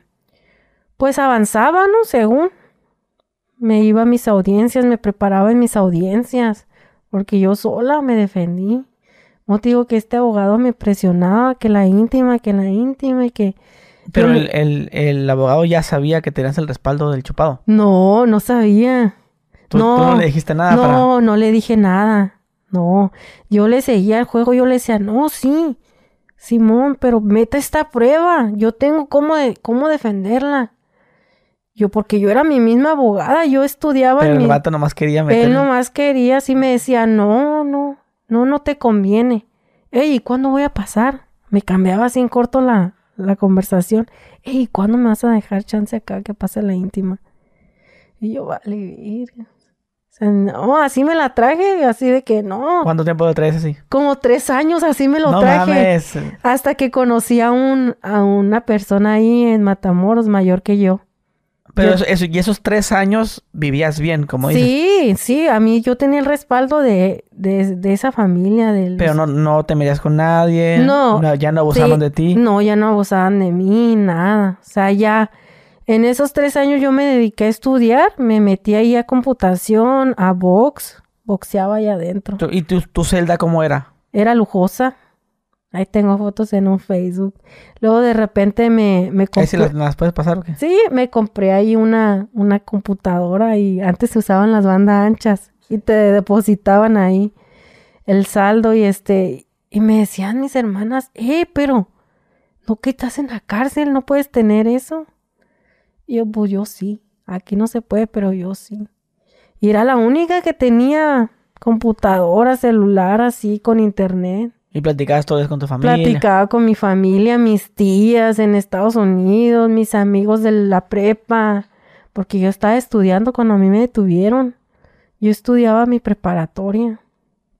Y mis amigos de la prepa, mis maestros de teatro. Ande que aquí en Tijuana, en la preparatoria, me dediqué a hacer obras de teatro para prevención del delito. Imagínate. O sea, Secretaría de Seguridad Pública me pagaba por ir a, a los cinco municipios a, a hacer obras de teatro para prevención del delito y terminé en la cárcel. Qué ironía. Sí, sí. Oye, entonces esos tres años, ¿qué, qué habían audiencias? Sí, o sea, pre- me presentaba con di- dizque la secuestrada. No, porque según si había una víctima de secuestro, ahí está en Google. Jazmín Vargas de la Cruz, pues. eh, A ver, ¿cómo, cómo lo podemos buscar en, Google? ah, Jazmín Vargas. Jam- Jazmín Vargas de la Cruz. Sí, de la Cruz. Y tú apareces ahí. Sí, aparezco ahí bien quemada. De que todo lo que dices de que la- Bueno, quitaron. Creo eh, que, creo que, bueno, habías mandado, me habías mandado uno que decías que te agarraron con narcos, ¿no? Pesados. No, no con esos. No sé si fue con el, con el Teo. Sí, con o- el Teo me, involu- me involucran con la cédula. Pero de que tú estabas con el delictiva. Ajá. Pero con él cuando lo agarran. No. O, o- Es que la delincuencia se basa que, por ejemplo, que acabamos con la cédula del Teo, Teodoro García Cimental, ¿no? Alias el tres letras. Y está en la causa penal Jazmín y sus coprocesados. Y en la otra causa penal está el, el Yogi, el hermano del Caidil y todo. Entonces, como ya todos están en la cárcel, toda la cédula del Teo y ya todos están en la cárcel pero en realidad estábamos detenidos en, en- en tiempo y forma eh, y en diferentes causas penales. O sea, no era de que, ay, nos agarraron todos juntos, pero en, en los medios siempre, siempre ponían eso, que yo trabajaba para el Teo. Sí, es, lo que yo miraba. Por eso dije, ah, bueno, pues mejor hablan con él o no sé. Sí, De, de hecho, pero me mencionabas antes de la entrevista que eh, tuviste una videollamada con... De videoconferencia, ¿no? sí, sí, para aportar pruebas, porque él me Pero que tenía él- que deslindar y yo a él, para Y- que se nos quitara la delincuencia organizada. Y hablabas con él. Sí, hablaba con él. Los abogados nos permitían, pues, comunicarnos y para estar de acuerdo en, en que la secretaria empezara a notar, ¿no? No, Jazmín Varas de la Cruz dice conocer al Teo y yo le, le contestaba, no. Estaba el MP, sí, porque vivían en Tijuana y ti te tuvieron con los que estaban relacionados con, con él, que eran sus sicarios.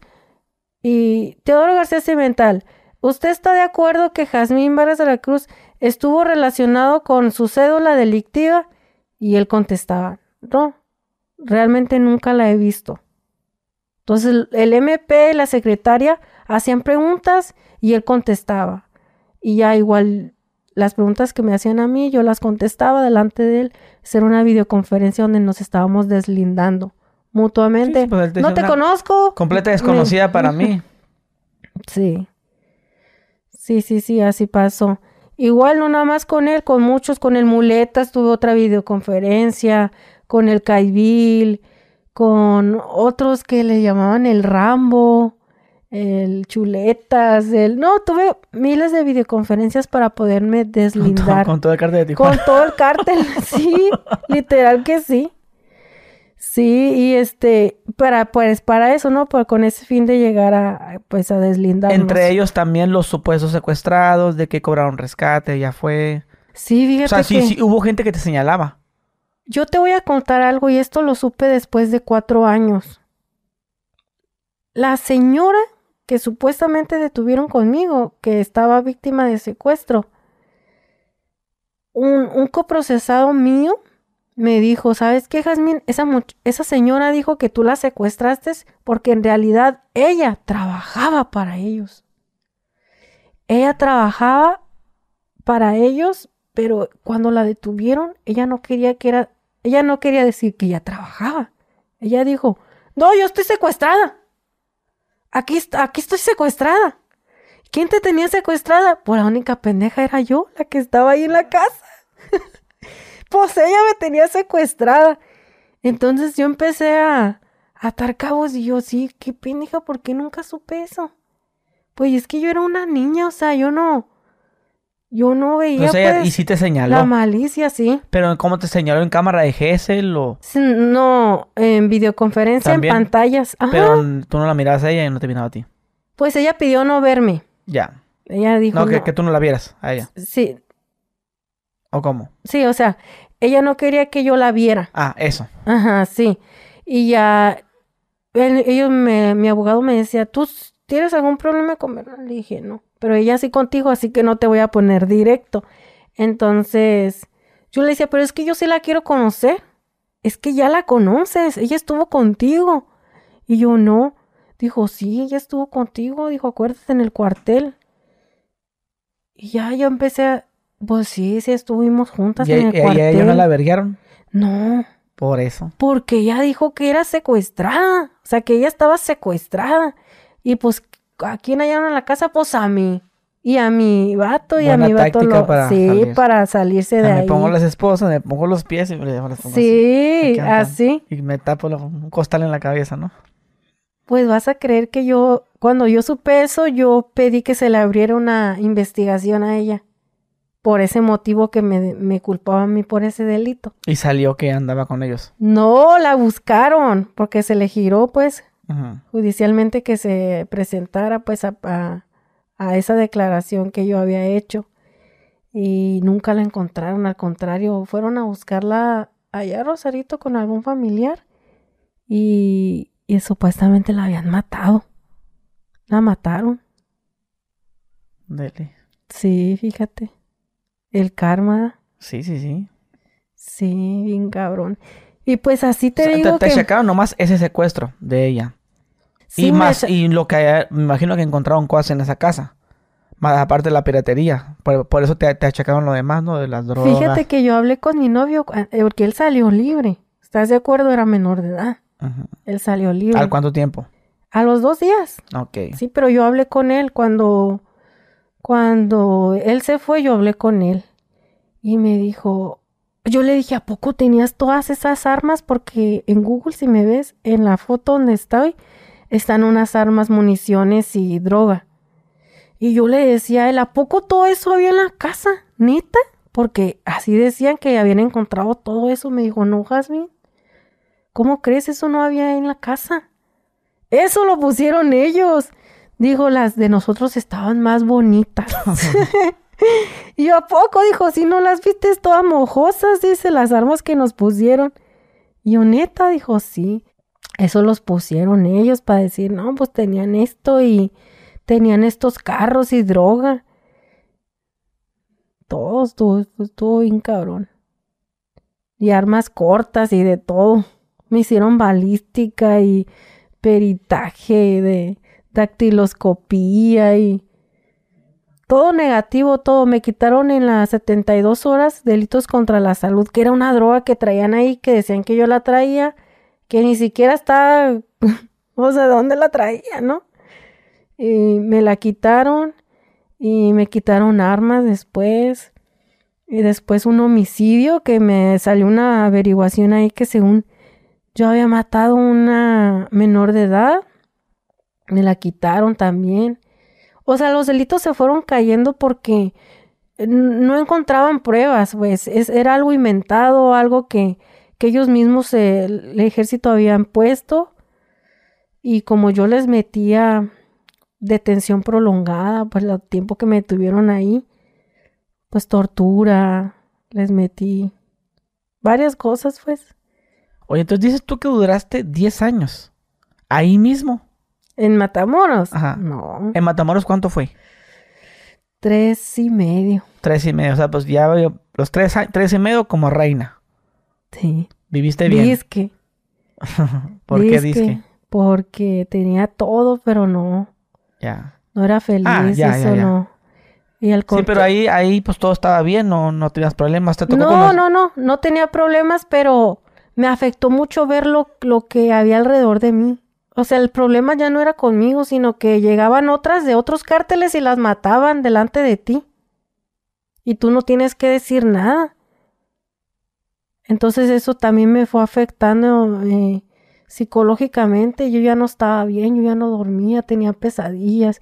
Me empecé a meter marihuana, cocaína porque yo ya no dormía, literal no conciliaba el sueño, me ponía peda ahí adentro, ya que no quería sentir nada, hasta una vez intenté hasta suicidarme, fíjate, teniendo todo, comida buena, computadora, comunicación con mi familia, o sea, ya a mí ya no me hacían nada, pero ay, conocí a unas personas que las, les achacaban pues que iban por los zetas. Y estas muchachas pues las violaban bien gacho. Las violaban y yo escuchaba cómo las violaban, cómo les pegaban. Entonces yo, yo decía, esto no es vida, esto no es vida. Este, y pues, mm, no sé cómo explicarte, me entró como un remordimiento como de quererlas ayudar. Como que yo aquí viene a gusto y es... Sí, un remordimiento bien cabrón de quererlas ayudar. Entonces, yo también ahí ya me estaba arriesgando a ayudar a otras personas porque pedí traslados. Yo decía, chingue su madre por lo que sea. Yo, yo, a cada rato salía a audiencias. Yo chingue, chingue con mi juez. Y quiero esta, esta prueba, y esta prueba, y esta prueba. ¿Y cómo sabes? Pues yo estudio mi caso adentro. Yo me la pasaba qué, qué podría aportar, qué no. Y entonces me la, me la pasaban en, en los juzgados. Y le dije, ¿sabe qué, juez? Porque me decía, ay, ¿cómo vives de bien? ¿Te vistes bien? Y vives bien, le digo, sí, pero no, no estoy tranquila. Pero todo, todo eso, lo que es la comida, la cerveza, la coca, la ropa, te lo daba el... eh, Sí, ese, este compa. sí. La protección, ¿no? Le llaman la protección. Sí. Y al juez cuando te dijo eso, tú le dices pues, que no, que no estaba chido. No, yo le contaba todo así como un amigo, no, porque allá hay esto, esto, esto, yo no usaba esto, yo empecé a usar esto porque, pues no, lo único que no quieres es sentir ni, ni vivir el momento, pues de que te vas en un viaje con la mota y, y se te olvida pues que estás ahí viviendo un infierno. Ya, pues tú te vas en tu viaje. Pero yo no usaba drogas. Y yo las empecé a usar de veras, Jasmine. Sí. O sea, yo, yo le platicaba con- en confianza a la, a la juez.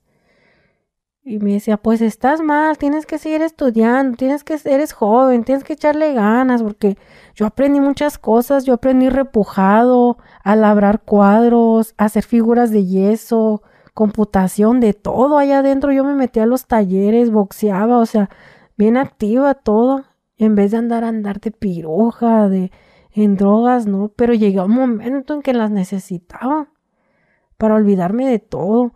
Una vez llegué a vivir ahí en Motín y veía las cabezas volando, las cabezas, sangre en los pasillos y muchas cosas bien feas. Oye, ahí es donde estuviste, perdón, ahí donde donde estuviste presa, ¿era de mujeres y de hombres juntos? Sí, juntos, podía, sí.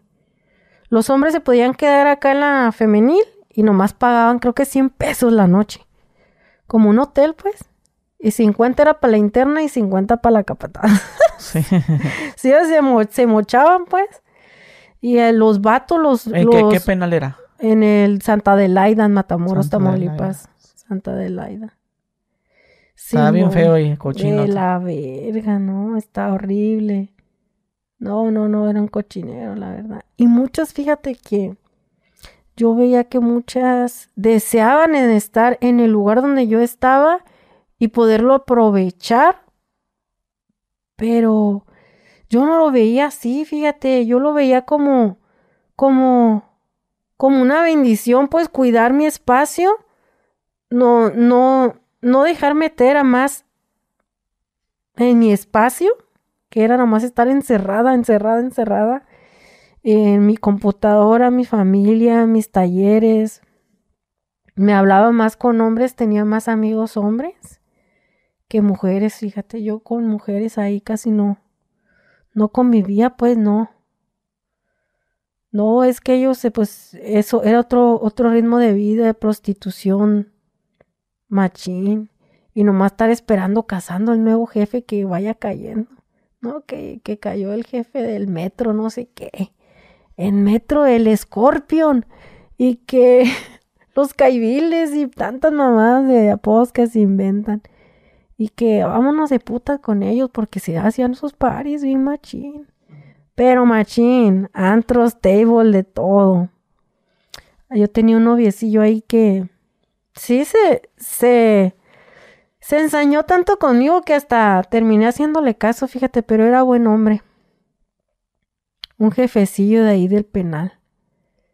Pero me trataba bien, no era irrespetuoso, no era no era en mal plan que me quería pues nada más por sexo o así, no era compartir momentos en algún taller, ver una película. Y él me decía, "No tienes ganas de ir al cine allá afuera." Fíjate tan poderoso que era. Yo no, madre, es que me pierden allá, me secuestran. Él me decía, o quieres ir a ver la playa, porque yo puedo decir, pedir que te saquen de aquí y que te lleven a la playa, a pasear, al cine, de compras, donde tú quieras. Y yo, no, gracias, aquí estoy bien. O sea, hasta eso sí me trató bien y mi amigo Humberto Villarreal eh, se ¿Pero quién, quién era el jefecillo es el que te proponía eso? Es, él se llama el comandante Fer, así le decían. Comandante Ferreira, comandante de la, plaza de Vallehermoso. Sí, traía como 200 sicarios atrás de él y todo. A sus pies, pues, a sus órdenes, todo lo que pedía, todo le daban. Sí, este, y me cuidaban también, eh, cuídenla esta, el otro. No, hombre, no me cuiden, yo me cuido sola. Me daba más miedo que anduvieran detrás de mí. Sí, oye, dices que te tocó vivir motines. Sí. Feos feos, motines donde se veía volar cabezas, brazos, piernas, los quemaban con ácido, los prendían vivos y corrían pues prendidos. Así son los motines bien feos. Yo estaba acá trabajando en, en haciendo repujado, cuadros de repujado. Una señora me, me encargaba santacenas, eh, y las mandaba enmarcar con unos amigos ahí de carpintería que tenía. Y cada fin de semana ella, la señora venía por ellos y me dejaba de mi, dinero, dos mil, tres mil pesos. Pues de mi trabajo, porque esos allá los venden en dólares. El, material ese de repujado. Y yo estaba trabajando y de repente se empezaron a quemar las celdas por dentro. Se oían gritos y, se empezaron a, los canceles a cerrarse, todo. ¿Qué está pasando? Y un muchacho bien amigo mío me, me pone una cobija encima. Digo, vámonos, vámonos. Me puso una cobija para que no me prendieran, fíjate. Digo, vámonos, vámonos. Si ves que la cobija se quema, quítatela y corre. Pero, ¿qué está pasando? Tú no preguntes, camínale. Donde me ponen la cobija, yo caminaba y abajo, pues alcanza a ver dónde vas tus pies se veían cabezas, cabezas y me tropezaba y eran los torsos del cuerpo. Y yo de morbo me quité la cobija para pa ver pues qué estaba pasando alrededor.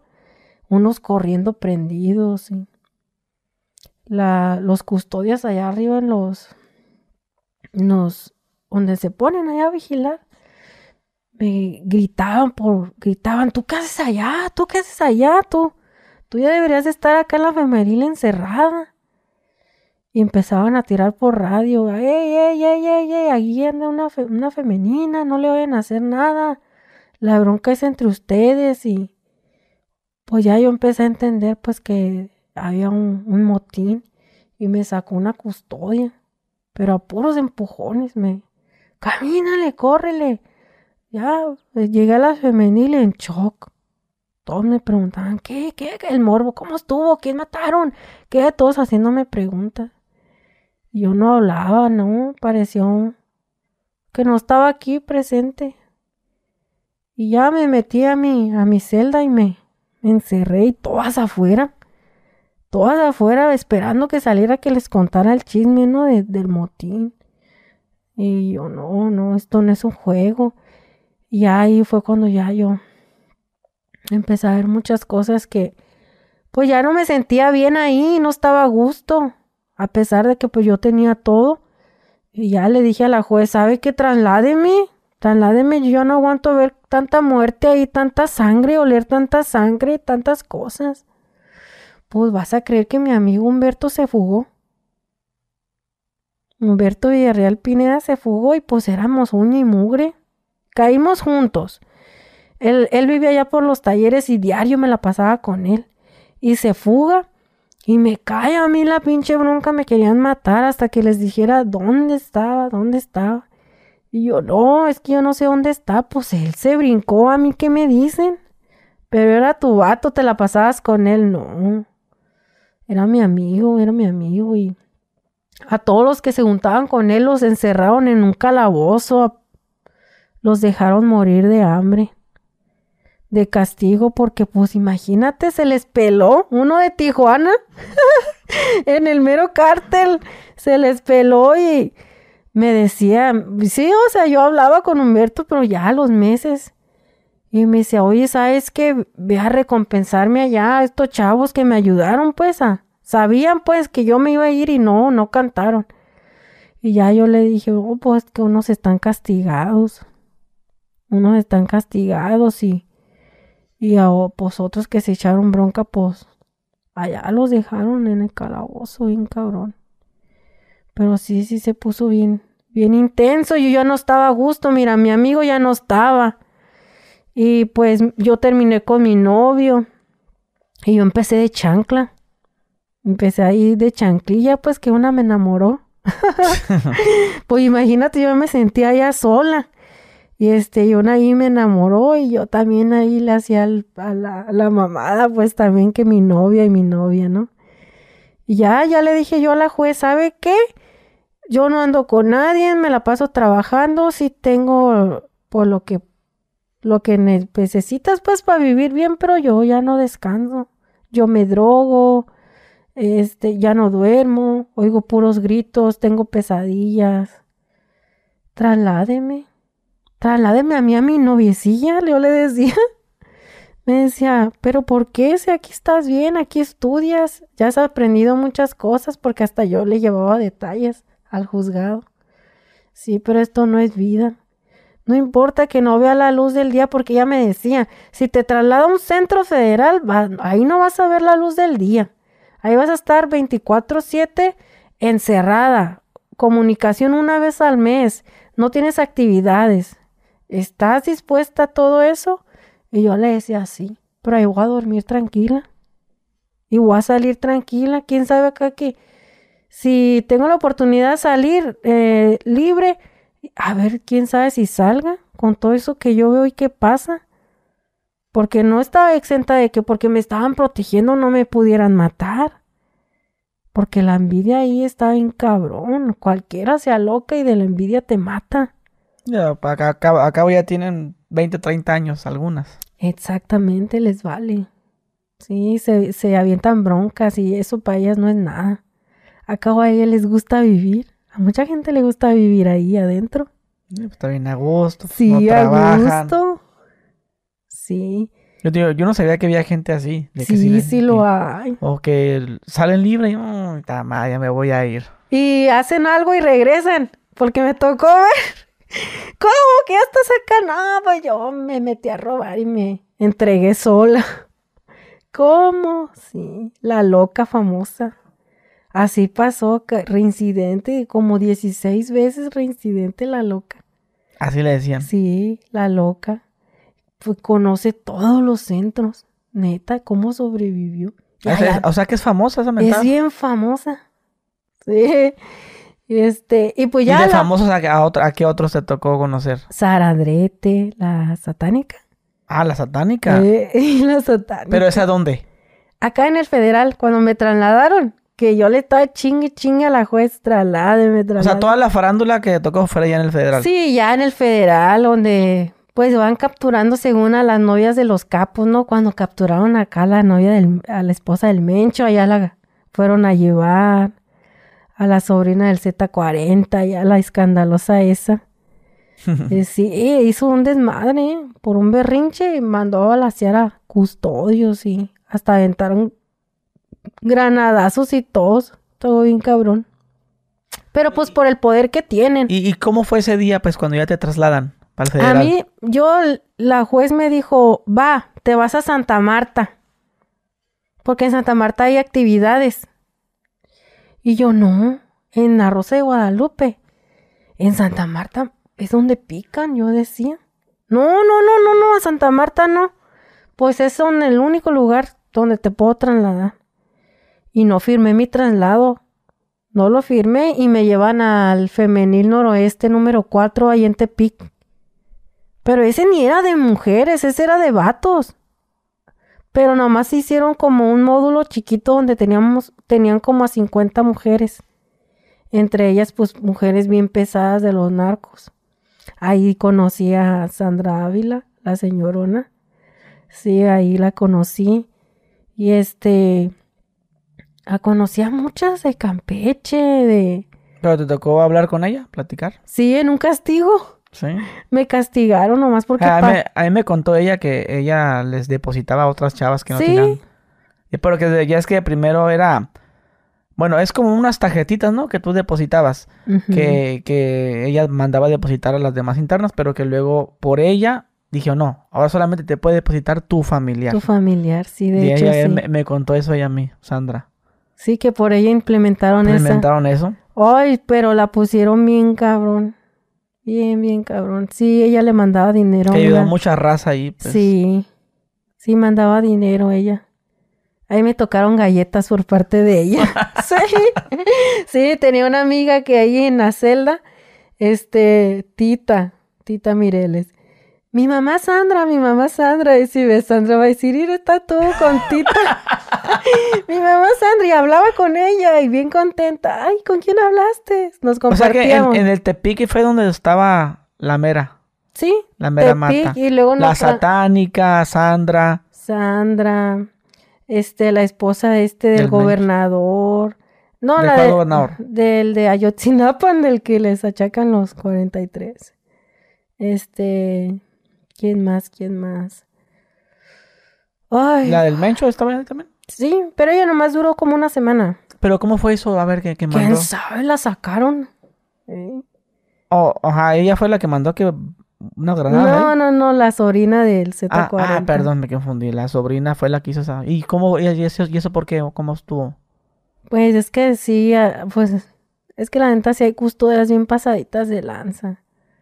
O sea, van y te molestan, pues, te molestan y, y pues eh, no sé qué pasó, como un pase de lista, porque a ella le daban droga, le daban droga, pues, de medicamentos controlados. Pues esa es droga, pues, la clona, el, el yacepan, todas esas drogas ella consumía. Y este... No se la querían dar. Ajá, no sé. ¿Cómo te sabe la historia? pues sale ahí. sí, fue un berrinche, sí. Si algo así no se las quisieron dar o no la quisieron sacar al, psiquiatra, algo así estuvo. Y este, y se portó mamona la custodia y al día siguiente ella hizo una llamada y, y no, lo, no lo cayó, lo dijo. Tuvo a mandar a reventarlas a todos, el, al culo a todas las custodias. Y todos los módulos ya sabíamos, no mames, ¿qué iba a pasar? Y sí pasó. Sí pasó mataron a muchas custodias. Sí, cabrón. ¿Pero de que las que estaban afuera? No, no, no, no. Que estaban adentro, pero ellas tenían un horario. Ah, para salir. Para salir en un autobús. ¿Y en el autobús? En el autobús las rafallaron. Sí, bien canijo. ¿Y qué pasó después al día siguiente? Ay, pues nos traían a Pani. Ah, más, o sea, A nosotros, pues, a todos. ¿Y a ella? En general. Ah, no, pues a ella más. Sí. Sí, a ella más. que a lo mejor ya respeto, ya. No, ni madre. No, no, no, no. Fue, fue algo bien feo porque no te dejaban dormir, llegaban los cateos enojadas, pues, de que les, les habían matado, pues, a sus elementos. Sí, claro, claro. No te dejaban dormir, cateo, dos, tres de la mañana. te revolvían la celda y tenías que acomodarla para las 6 de la mañana. Y otra vez a las 8 de la mañana otro cateo, te, te revolvían todo y para las 10 ya tenías que tener todo como... No te dejaban descansar, pues. Ni ellas descansaban porque pues eso para ellas es trabajo también. Claro. Pues de estar eh, fastidiándonos la vida a nosotros y ellas también pues se cansaban. Porque también este tocó de que achicharraban ahí a unas compañeras con la chicharra, la taser. Se las ponían en los cateos que no, que déjenme, que mis cosas, que ta, ta, ta, ta, se oía la chicharra. Y ya demandas, porque también no nos daban de comer. Demandas por la comida, demandas por el maltrato, derechos humanos y todo eso. ¿Y a la sobrina cómo la traían? Pues va en gacho, la neta. Ahorita quién sabe cómo este todavía está allá. Pues todavía. Sí, Bien. todavía. ¿Y sí. ¿Sabes a cuántas mataron? Custodias. Sí, creo que mataron como a cuatro, seis, Ah, Y las demás heridas, supongo. como dos heridas. Sí, hay sobrevivientes. Creo hablo con una que era de, educa- de educativo. Era maestra de primaria, las que... Y, los, y las granadas que para el penal Ujú, afuera. cayeron. Sí, pero pues no, no afectaron, cayeron de aquel lado. Ujú. Pero sí, sí conocía varias, como la, la esposa de, de quién más, de Arturo, de Arturo, esta, El Beltrán. de Beltrán. ¿Cómo se llama esta señora? Y, y esa cayó también en la bolita de las otras chavas. O como- No, ella cayó después. A ella le dicen la señora. Ellas dice, le imputan delitos graves todavía hasta allá. Y la química de la, de la familia michoacana. Ah, la química. La química, sí. Sí. Mi camarada, la, la Claudia Jacobo Nares. es bien canija, la señora ya. No, no. Personaje grande o sea que también. andabas con pura farándula ahí. Sí, Pero pues de... tenía que convivir porque pues mis delitos eran graves y desafortunadamente o afortunadamente me ponían con puros delitos graves, pues puras pesadas. Y luego, como no me dejaba de nadie, pues yo siempre bien, este, es- con escritos y defendiéndome con derechos humanos y todo, me decían que, que yo era ah, de alta peligrosidad por mi, mi capacidad, pues, de, de influir ante las demás y, y que si las maltrataban, te meto un amparo. Y la directora me iba y me decía, no, es que no, no incites a la población a que me demanden, a que me metan amparos y, y tener que venir a atenderlas con derechos humanos y derechos humanos y, y toda la del pedo eres Y los tú. traen de los huevos, los derechos humanos a, Sí, a ellos. claro, porque les caen de repente que la comida, que la ropa, que Pero que van cada mes o cada semana o qué. cada semana. De fantasmazo. Sí, fantasmazo. Sí. Y sí, sí se enojaba y me tenían aislada. Bueno, ahí, ahí, ahí cómo era la, la vida. O sea. Acá en el era, una, una, una celda para ti sola. No, la tenía que compartir hasta con cinco personas. Eh, mis primeros, cuando a mí me trasladan de Matamoros, la compartía con cuatro y conmigo eran cinco. Pero después nos, ahí en el, en Nayarina más duré como dos años. Después me trasladaron acá al centro de em, federal número 16 en Michapa, en Cuautlán del Río. Ahí inauguramos ese centro federal en el 16. Porque, oh, Calderón decía que él estaba haciendo centros federales para todos los delitos federales. Fue cuando nos, nos trasladaron a todas las mujeres. De ahí de Tepic nos trasladan a Pero en Tepic, ¿cuánto tiempo estuviste? dos años. Dos años. Ujú. Ya, ya llevamos cinco y medio. Sí, ya el resto lo viví acá. ¿En dónde? Acá en Morelos, Morelos. en Cotlán del Río, en Michapa. ¿Cómo estuvo ahí? Ay, pues fui. Ahí, ahí fueron que cuatro años y medio. Sí, cuatro y medio. Ahí me cayó sentencia. ¿De cuánto tiempo fue? De diez mi sentencia. Y, ok. A los, cuando llevas ocho años, dijeron diez. Ah, pues ya cumpliste ocho, te quedan dos. Sí, no, me cayó a los siete. A los siete. Sí, me cayó a los siete. Sí, ya, ya de cuando me cayó dije, bueno, pues ya, me quedan menos. Y más al, allá. al final, ¿en qué quedó tú? Lo tuyo. Eh, en mi, al ¿Esos diez final, años de qué? De sentencia por delincuencia organizada. Colaboración en, delincuencia organizada. Pero si dices tú que el Teo y todos ellos te deslindaron. Sí, ah, em, yo estuve en un programa, em, Mujeres Rompiendo el Silencio, con la frente en alto. en ProDH es una organización ah, que está en México que se encarga de, pues, alzar tus derechos humanos. Y éramos 20 mujeres donde nos entrevistaron eh, y dimos todo, todo nuestro parte informativo, cómo nos detuvieron, quién nos detuvo, qué dependencia nos, nos detuvo, quién violó nuestros derechos humanos, todo. Se hizo un libro de esas mujeres en el cual ahí salgo yo, te voy a regalar el libro, ahí lo traigo. Ok. y este... ¿O si lo podemos sacar? Sí. Ahí se lo para, para enseñarlo aquí este, para que la gente... ¿Recibe eh, regalías de ahí? No, fíjate que no porque al contrario fue una ayuda que nos hicieron a nosotros para... Frente en alto.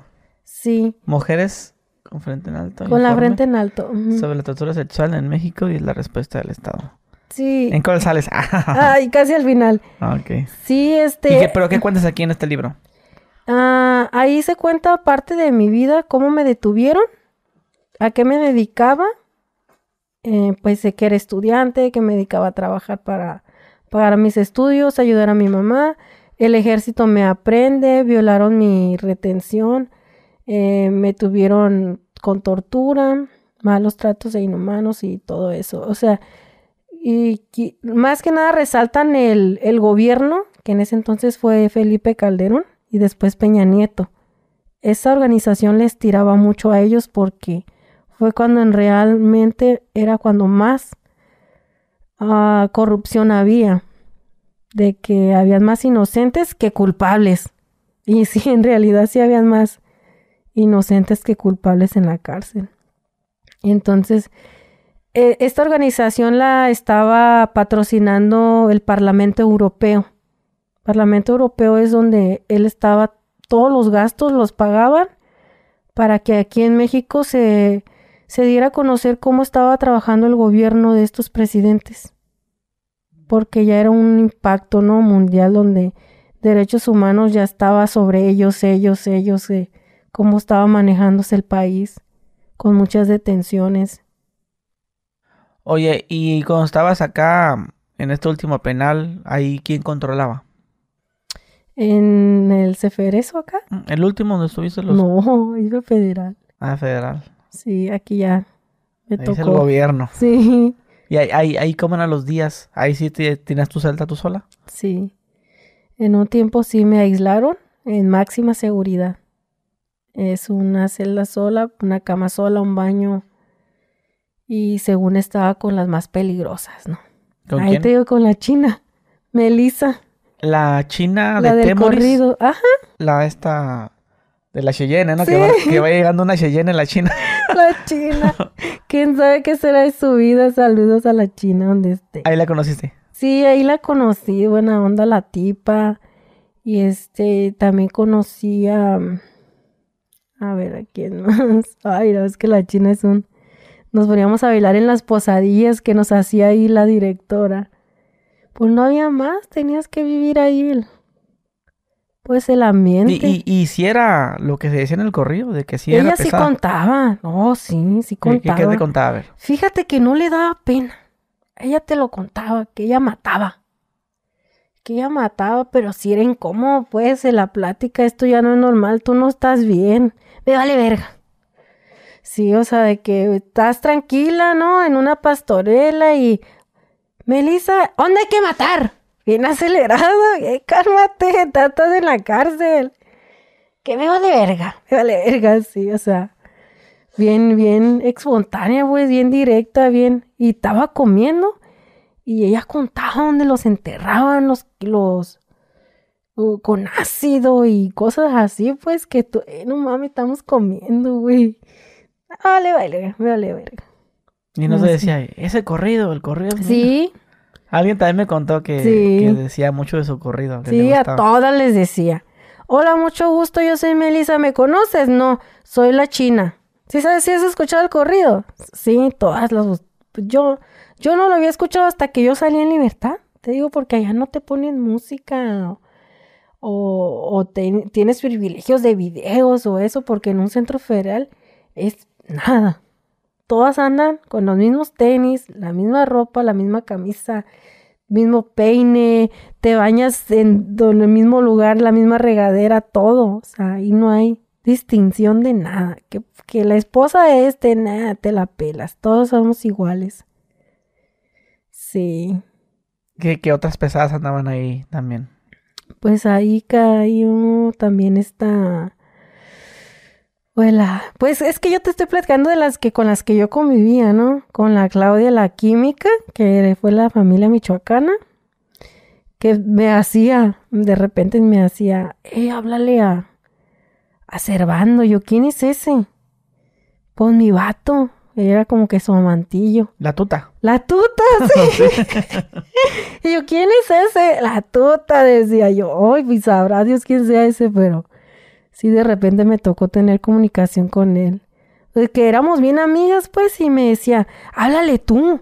Porque pues teníamos llamadas y me decían, tú dalo de alta y dile que, que acá se comunique con mi hijo, que, o sea, movía pues de adentro. Sí. Sí, movía. O sea, de adentro, le... fíjate, me decía, te doy pero, una... Pero del penal de Tepic, ¿va? Sí. Ah, ok, sí, ok. Sí. Sí, pero también estuvo en Tepic conmigo y acá en, en Cuernavaca, pues nos trasladaron a todas. Todas fuimos a dar otra vez al mismo lugar. Ya cambiadas, ¿no? Con diferentes celdas, pero todas fuimos a dar al mismo lugar. Este, me decía, háblale tú, yo, no, pues, ¿quién es ese? Me decía, tú nomás dile esto, esto, él ya va a entender todo. Y ya después me decía, no, es que yo todavía de aquí adentro. Yo, ahí era la vieja chingona. sí, hasta me platicaba cómo hacer la, el fentanilo y todo eso. Pero pues yo no, no le ponía atención, no me... Era algo insignificante, fíjate, yo traía otras cosas en mi mente que yo eso no porque ella me decía, para que cuando salgas lo hagas. Te vas a hacer millonaria, me decía. Sí, no, ni madre. Yo no. Pero sí. También este. Ay, con la contadora de los Zetas. Conocí a la contadora de los Zetas. Y mataron a su hija cuando estaba allá como de. como de ajuste de cuentas o algo así. Mataron a su hija y me tocó estar ahí, pues que le lloró y todo. ¿Con quién más te puedo contar chisme? no, sí, sí, estuve con muchas, ¿eh? Oye, y si, y si hablamos del el día que te dicen, bueno, pues su sentencia ya es 10 años. Ya llevas 7. Faltan 3. Ay, ese día no, me, no lo voy a olvidar porque yo estaba en locutorios y me dice el notificador, no, pues que su sentencia es de 10. Y volteó a verme una muchacha muy, muy bonita, güerita. Y me dijo, ¿te puedo dar un abrazo? Y yo, sí, claro. Y me dijo, no te sientas mal, yo traigo 120. Y me quedé sorprendida, le dije, neta, me dijo, sí, yo soy Juana Hilda. Y ahí la conocí a Juana Hilda, la de Sasa, Yakuza, Yakuza. ¿Sabes con la que sale en el video? Sí, sí, sí. Juana Hilda y su causa es Brenda Quevedo, que por cierto es del caso Wallace. Sí. Que tiene apenas hace poco que la iban a dejar en libertad me dio un chingo de gusto saber eso de Quevedo porque por la chava se ve que, o sea, sí se ve inocente, pues. Se ve de clase la muchacha, pues que, que le gusta cultivarse, educarse, no es, no es como maldosa, pues. Claro. Sí, y tiene todo el apoyo de su familia y CNDH y todo. La Wallace es una hija de la chingada. Sí, ¿cómo no? De volacio no se ve. Sí. Sí. Pero ahí conocí a Hilda y Hilda me abraza y me dice, no te agüites, dice, porque yo traigo 120 de una causa penal y de otra causa penal traigo 300 años y de otra causa penal 800 años y yo me quedé, ¿a poco si existe eso? Me dijo, sí. Dijo, sí, mi caso es político, es el caso Wallace y ya me empezó a explicar me empezó a decir quién era, de cómo la acusaron, cómo la detuvieron, cómo conoció a la Barbie. Pues ella era de Can, era modelo, hacía videos y cosas así, pues de que, pues como todas, pues nos fuimos enredando con, cárteles con personajes y no, no les das importancia hasta que ya estás al tope y te llegas a la realidad, pues. Llegas a la realidad donde dices, hasta acá estaba y hasta acá sigo y a dónde voy a parar. Y sí, Hilda me contó pues todo, su, su vida, su trayecto. Em, también este, cómo las torturaron a ella muy feo. En el penal de Santiaguito, en Santa Marta, cómo Wallace mandaba a, pues a corromper el penal y los dejaba pasar para que las torturaran. Sí, me contó muchas cosas muy tristes también. Y es ahí donde yo te digo que pinche gobierno vale verga, o sea que pensamos pues que ellos están en lo, en lo correcto cuando ellos ponen unos, unas formas y maneras de trabajar la ley. Que no, que no. Yo conocí en, en el penal mucha gente bien inocente. Yo ahorita actualmente yo soy estudiante de Derecho.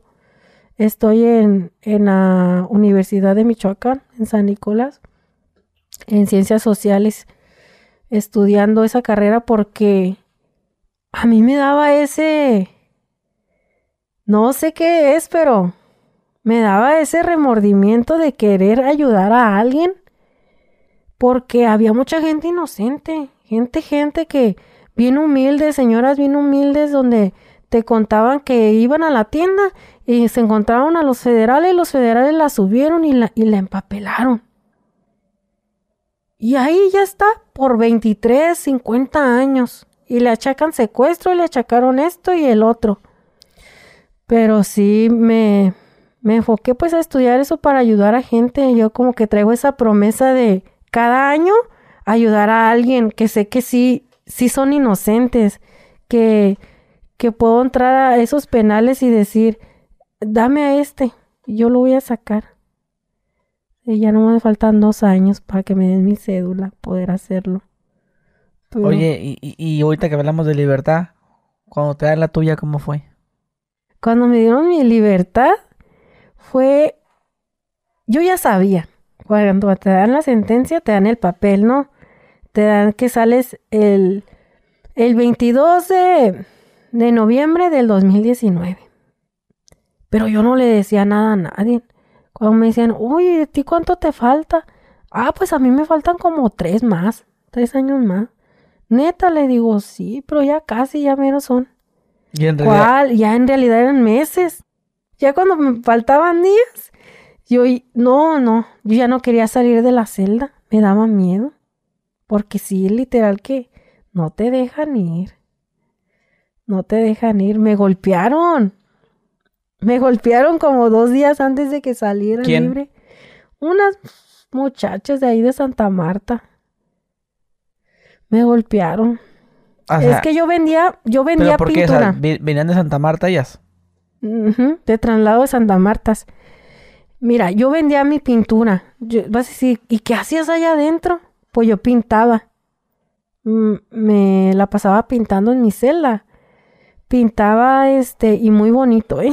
No es por presumir, pero pintaba muy bonito. Entonces me decían, ella un, un, me enseñaban el, el, el póster, ¿no? Así de, de los Looney Tunes. Ey, hazme este Looney Tunes así tal cual está, en 20 opalinas. Y yo, Simón, yo no me rajaba. Neta, si te lo avienta así, ¿cuánto vas a cobrar? 600 pesos. Y me decía, neta, sí, vara, porque esos valen como 1200. Yo te lo doy vara, pues, porque era lo que a mí me gustaba pintar y pues me ganaba algo. Entonces, las muchachas de ahí veían que yo me la pasaba pegando palinas, pintando, pues ya tenía práctica, imagínate, casi cuatro años pintando. Yo nomás veía el cuadro y ta, ta, ta, ta, ya está, nomás me falta pintarlo. Lo terminaba en dos, tres días un cuadro de 30 palinas. Y entonces empecé a causar envidia, fíjate. Llegaron las de Santa Marta, esta no tiene tienda, no tiene visita, ¿de dónde saca dinero? porque me quisieron tumbar la tienda. Eh, dame la tienda. ¿Por qué te la voy a dar? Acabas de llegar, ¿tú crees que vas a intimidar? No, hombre. No, que dame tu tienda. No, hombre, gánatela tú, yo pinto. Yo trabajo aquí, ese es trabajo. Porque me lo pagan. Y desde ahí, desde ahí me querían picar, me querían pegar y no se les hacía hasta que ya los últimos dos días se les hizo. Porque una chava, este, me dijo, oye, ¿me pintas esto? iban a hacer un Spider-Man. Me dijo, ¿me pintas este Spider-Man? Este, yo le dije, sí, te lo pinto. ¿Cuánto me vas a cobrar? Le dije, gratis. Yo andaba de buenas, pues ya iba a salir. Yo no, yo gratis, pues ¿para qué te cobro si tú me ayudaste mucho en un tiempo? Y yo se lo hice gratis. Entonces, como yo no le cobré, las otras les estaban cobrando. Ah, yo te pinto tu Spider-Man, te la hago en 20 hojas y te cobro mil. Y yo no, yo le dije, no, tú dámela, yo te lo hago gratis. Se ardieron. Se ardieron bien cabrón. Es algo que les lastimé el ego. No sé qué les hice pues con eso. Y se vengaron. Yo traigo mi cabello largo y me agarraron así de la espalda, lo agarraron, lo amarraron y sopas para el piso. Y el piso no me pude levantar y hasta cuando llegó una chava me dijo, eh, déjenla, ¿por qué no se aventan un tiro nomás con una? La agarraron entre dos. Y yo, Simón, yo, con una.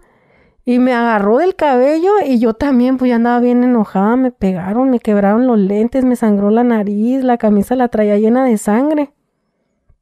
Ya, pues yo ya estaba bien enojada, pues también, de que pues si me van a castigar, que me castiguen, si me, si la mato, nos matamos, pues ya qué, así piensas tú, pues en el momento. Y este, y era más grandota que yo, más grandota y su pues me agarró los pelos y yo también la agarré. Y miré un banquito donde hacían llamadas. Mm, te sientas, haces tu llamada y te da una pantalla. Pues me arrinconóse una y ella, ¿no? Y pues yo me subo al banco. Y ahí ya no me bajó. Me agarré del banco, agarré el teléfono y tata le empecé a pegar. Y era blanca, blanca. Güera, pues, la muchacha se le puso rojo, morado, verde, los ojos y todo. Cuando entraron las custodias, dijo que yo le pegué. Mire cómo me dejó, pues yo sí la dejé bien puteada, porque ella era blanquita, pues se le veía toda su cara bien puteada.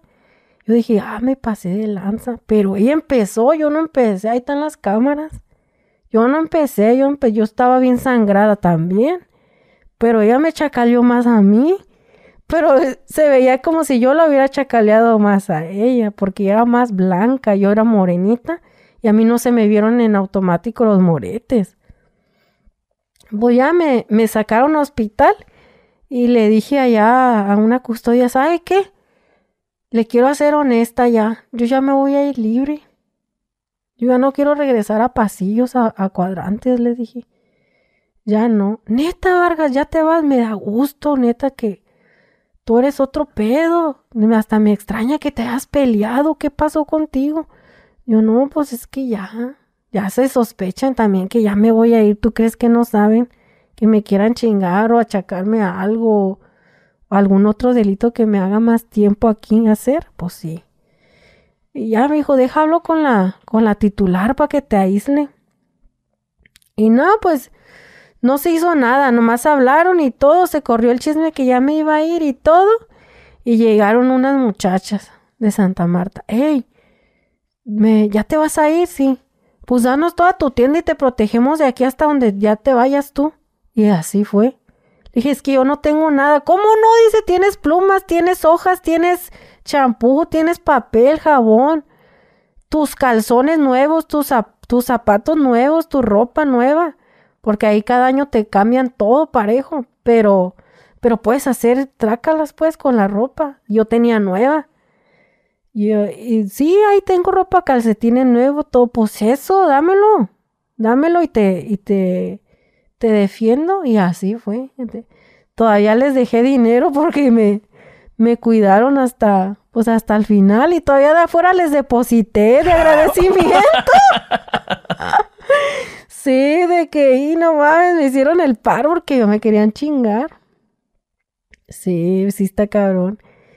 Pero así, así fue mi, hasta mi salida. ¿Y, no pensabas que al salir te iban a volver a meter?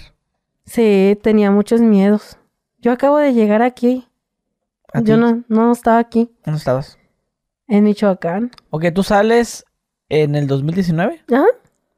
y estás viviendo en, en Michoacán. Michoacán. Sí, yo tenía muchos miedos. De venir a Tijuana. De aquí, sí. ¿Por qué? Porque en un tiempo molestaron a mi mamá. Molestaron a, mi- a, a la afuera de la casa de mi mamá. Muchas camionetas, mucha gente armada. De los mismos policías. No se sabe si era policía, era maña, eran, pero tampoco le decían qué querían. Como que me querían a mí, me querían a mí. Y como Sabían nunca que me... saliste.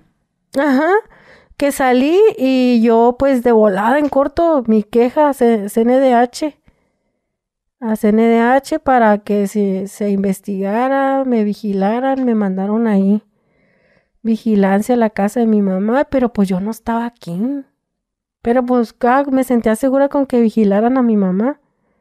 Sí, levantaba mis quejas y todo, y yo ganas de venir no me faltaban, pero no podía, o sea, no me lo permitía todavía el tiempo hasta ahorita. Tengo que seis meses, ocho meses que llegué aquí. ¿Y todo bien ahorita? Sí, sí, ahorita ya. Traigo mi novio y mm, convivimos en mi casa, es mi primer Navidad con mi mamá. Me siento bien contenta, mis hermanos, todo. Y pues de la gente, pues ya yo digo, ah, pues si me, me topo a alguien o me la hacen de pedo, pues yo digo que hace muchos años yo conocí a alguien. sí, ¿no? Sí. Pero pues no, hasta ahorita fíjate que yo no me involucro con nada ni nada. O sea, yo nomás me- mi estudio, mi carrera, no trabajo y mi novio, mi casa, mi... Y ya. Y ya. Oye, pero ese día que sales, ¿quién fue por ti? Nadie.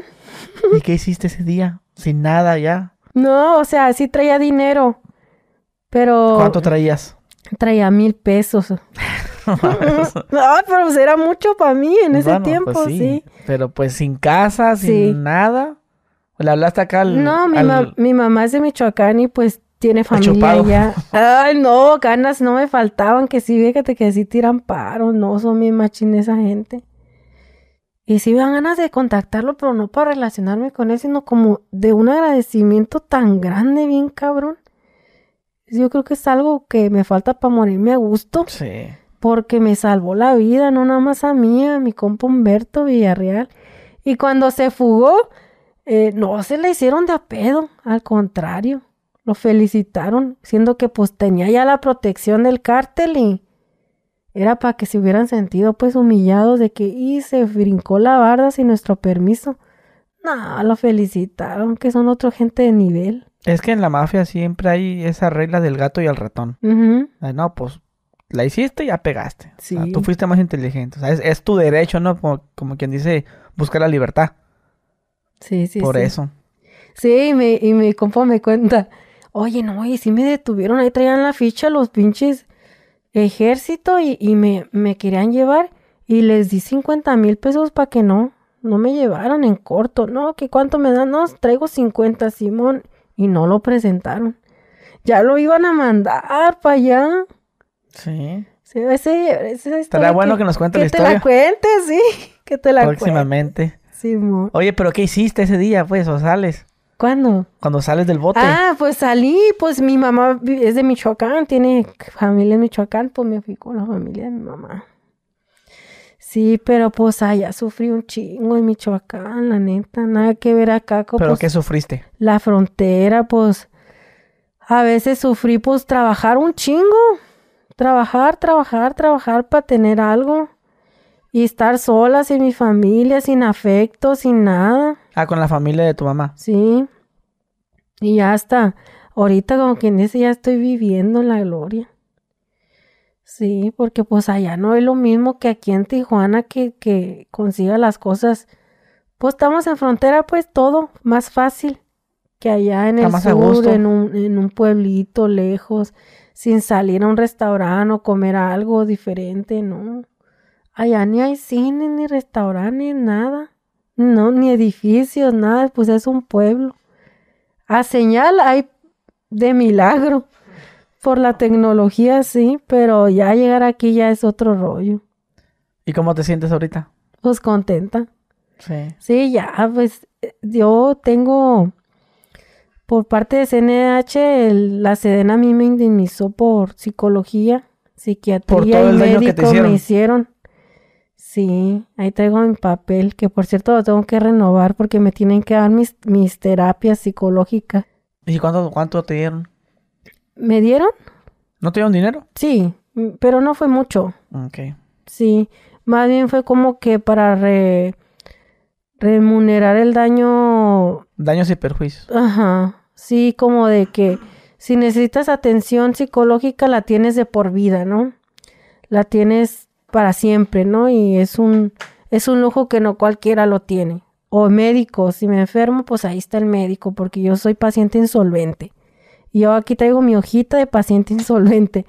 Y sí me ha dicho una abogada de la, de la CNDH, es que eres la primera mujer en México con este, con nomás bien que le pudimos sacar al gobierno, porque, y porque yo me desistí, le pudimos haber sacado muchísimo dinero con, lo, con todo lo que a mí me hicieron, pero a mi familia la estaban molestando mucho. O sea, yo, yo no estaba aquí, yo estaba lejos, viviendo el proceso de que, ay, a ver qué pasa, y me voy a chingar al gobierno, y a ver qué pasa. No, pero pues mi familia es la que estaba pagando acá todo. Por eso yo mejor me desistí de la Era como un aviso de, bájale. Sí, porque en la, yo entendí eso después, que en el gobierno hay mafia también. Claro. Hay mafia donde a ellos no les conviene que yo los demande, que yo los exhiba, que yo hable de esto, porque nadie lo hace. Hay mucha gente ignorante en, México, porque nadie habla, todo el mundo se calla. Por eso parte de, de, la ayuda de CNDH y el Parlamento Europeo era de que o no te da miedo hablar, pues ¿por qué me iba a dar miedo? Pues ya, ya el miedo ya. Pues fue lo que es que pues, fue lo que pasó en verdad, o sea, no es como que estés difamando a alguien, exacto. en realidad eso fue lo que lo que sucedió. Sí, exacto.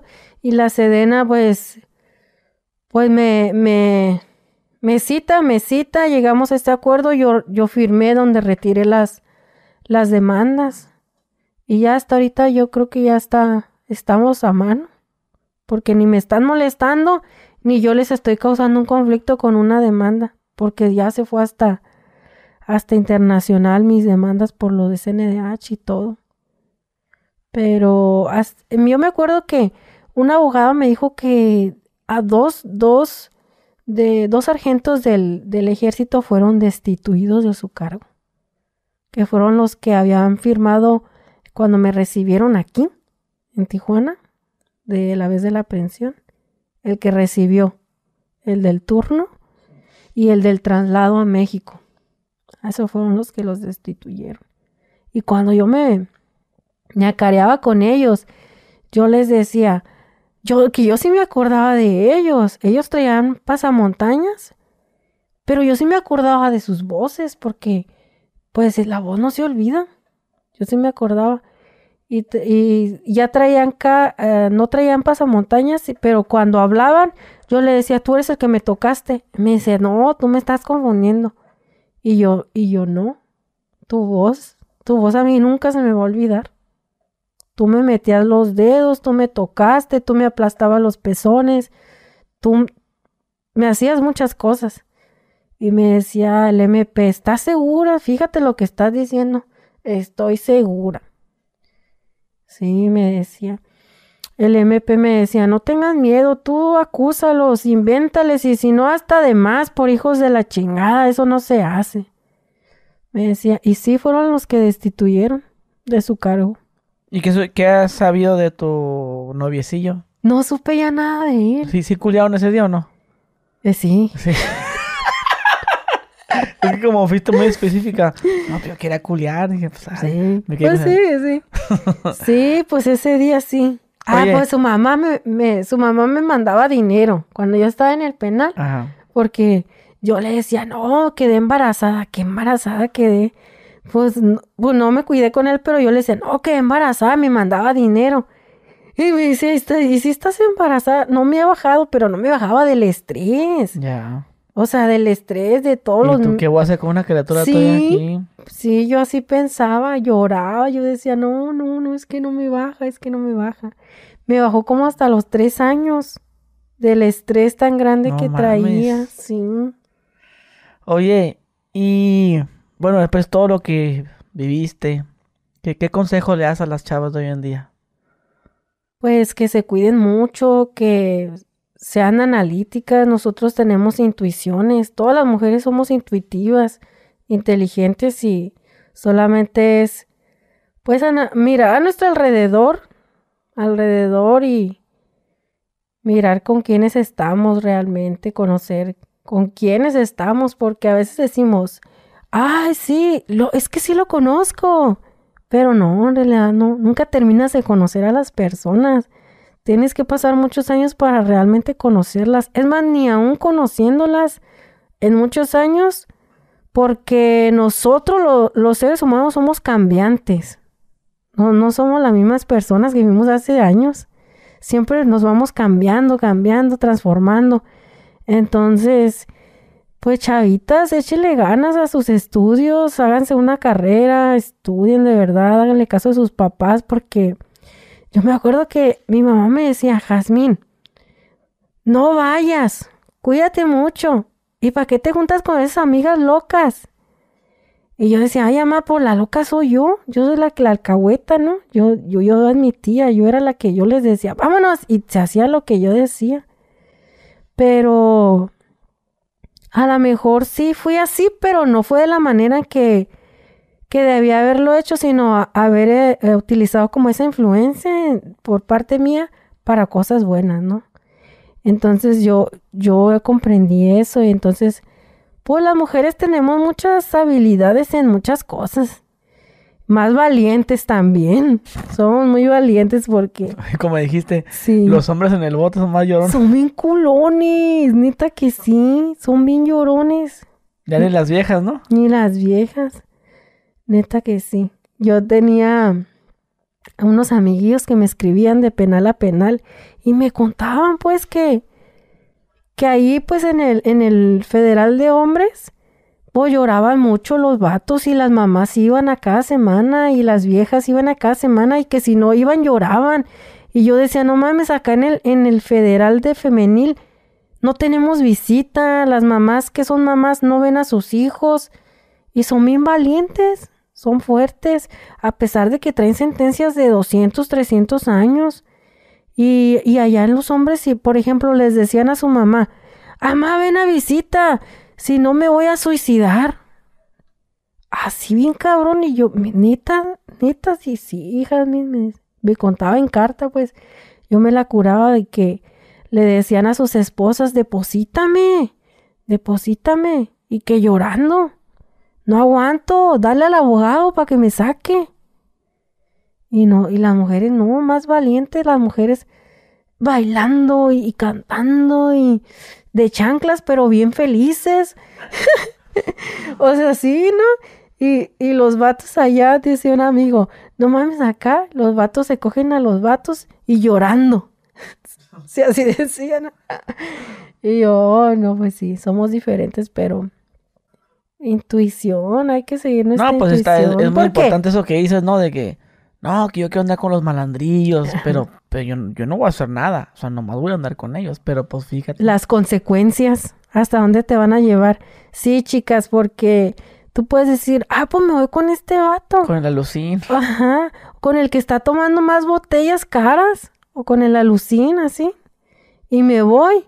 Y ande, cabrón, que te agarren con él cuando la libras. Antes, más bien los vatos te echan la culpa a ti. Sí, para que, pa' que te libres. Sí, me ha tocado ver muchas historias de esas que allá me contaban las chavas de que, hey, es que mi vato dijo que yo lo traía, yo no lo traía. Les echaban la culpa a las mujeres porque ven esa parte de que como somos la parte femenina vulnerable. Ah, pues que le echamos la bronca a ella. O los federales ah, detenían más en ese tiempo de Felipe Calderón de combatir la delincuencia organizada. Eh, habían más detenciones, por eso se hizo el Centro Federal Femenil, porque habían más detenciones de mujeres que éramos la parte más vulnerable que los hombres. Porque la mujer se callaba en el momento. Antes, ahorita no, ahorita ya somos más escandalosas. Pero antes sí se veía eso, que la mujer era más callada. Se dejaba. Por el machismo, por todo. Pero ahora de que empezó eso, lo de las feministas y alzar la voz y muchas cosas, como que muchas mujeres sacaron el, la rabia, pues. Sí, a huevo. Y ahora, antes no se veía eso. Y las redes, más que nada, pues también todo evolucionó. No, y pero que fue nuevo, nuevo, para ti todo eso, ¿no? Las redes y todo. Sí, yo cuando salí no sabía usar el pinche WhatsApp. Le decía a mi hermana, ¿cómo se usa esto? Facebook, pues sí, sí lo sé usar y... Pero Instagram no. Yo tiene poquito que... Que descargué Instagram. Yo no, no tenía. Pero sí, también la vida te da la necesidad como de que tienes que tenerlo porque ahí tienes que subir este tipo de contenido por el trabajo o por la donde te desenvuelves y, y yo hasta ahorita no le sé usar al Instagram. Hasta ahorita y al Facebook pues sí, pero WhatsApp pues aprendí por la necesidad del, del business también. Y ahorita andas en tus redes sociales entonces. Sí. Pues mira, vamos a dejar tus redes sociales entonces en la descripción del video. Para vale. Que sigan. Ahí les cuento el chisme a los que me quieran escribir. La verdad te agradezco mucho por tu tiempo. La verdad estuvo muy interesante todo esto. Ay, Y- faltaron muchas No, cosas, pero... Pues Sí. luego que sea una segunda parte. Vale. Y luego invitamos a tu amigo. Ah, sí, los dos juntos. Ay, con madre. Uy, qué desmadre que se iba a hacer. Bueno, mi gente, pues dejen su like ahí si les gustaría la segunda parte. O que el amigo nos cuente cómo se escapó. Sí. Estuvo bien interesante. Eh, bueno, te agradezco mucho, Jazmín, por tu tiempo. nada. Muchas gracias. Amigos, gracias a ti. dejen su like, suscríbanse y nos vemos. Adiós.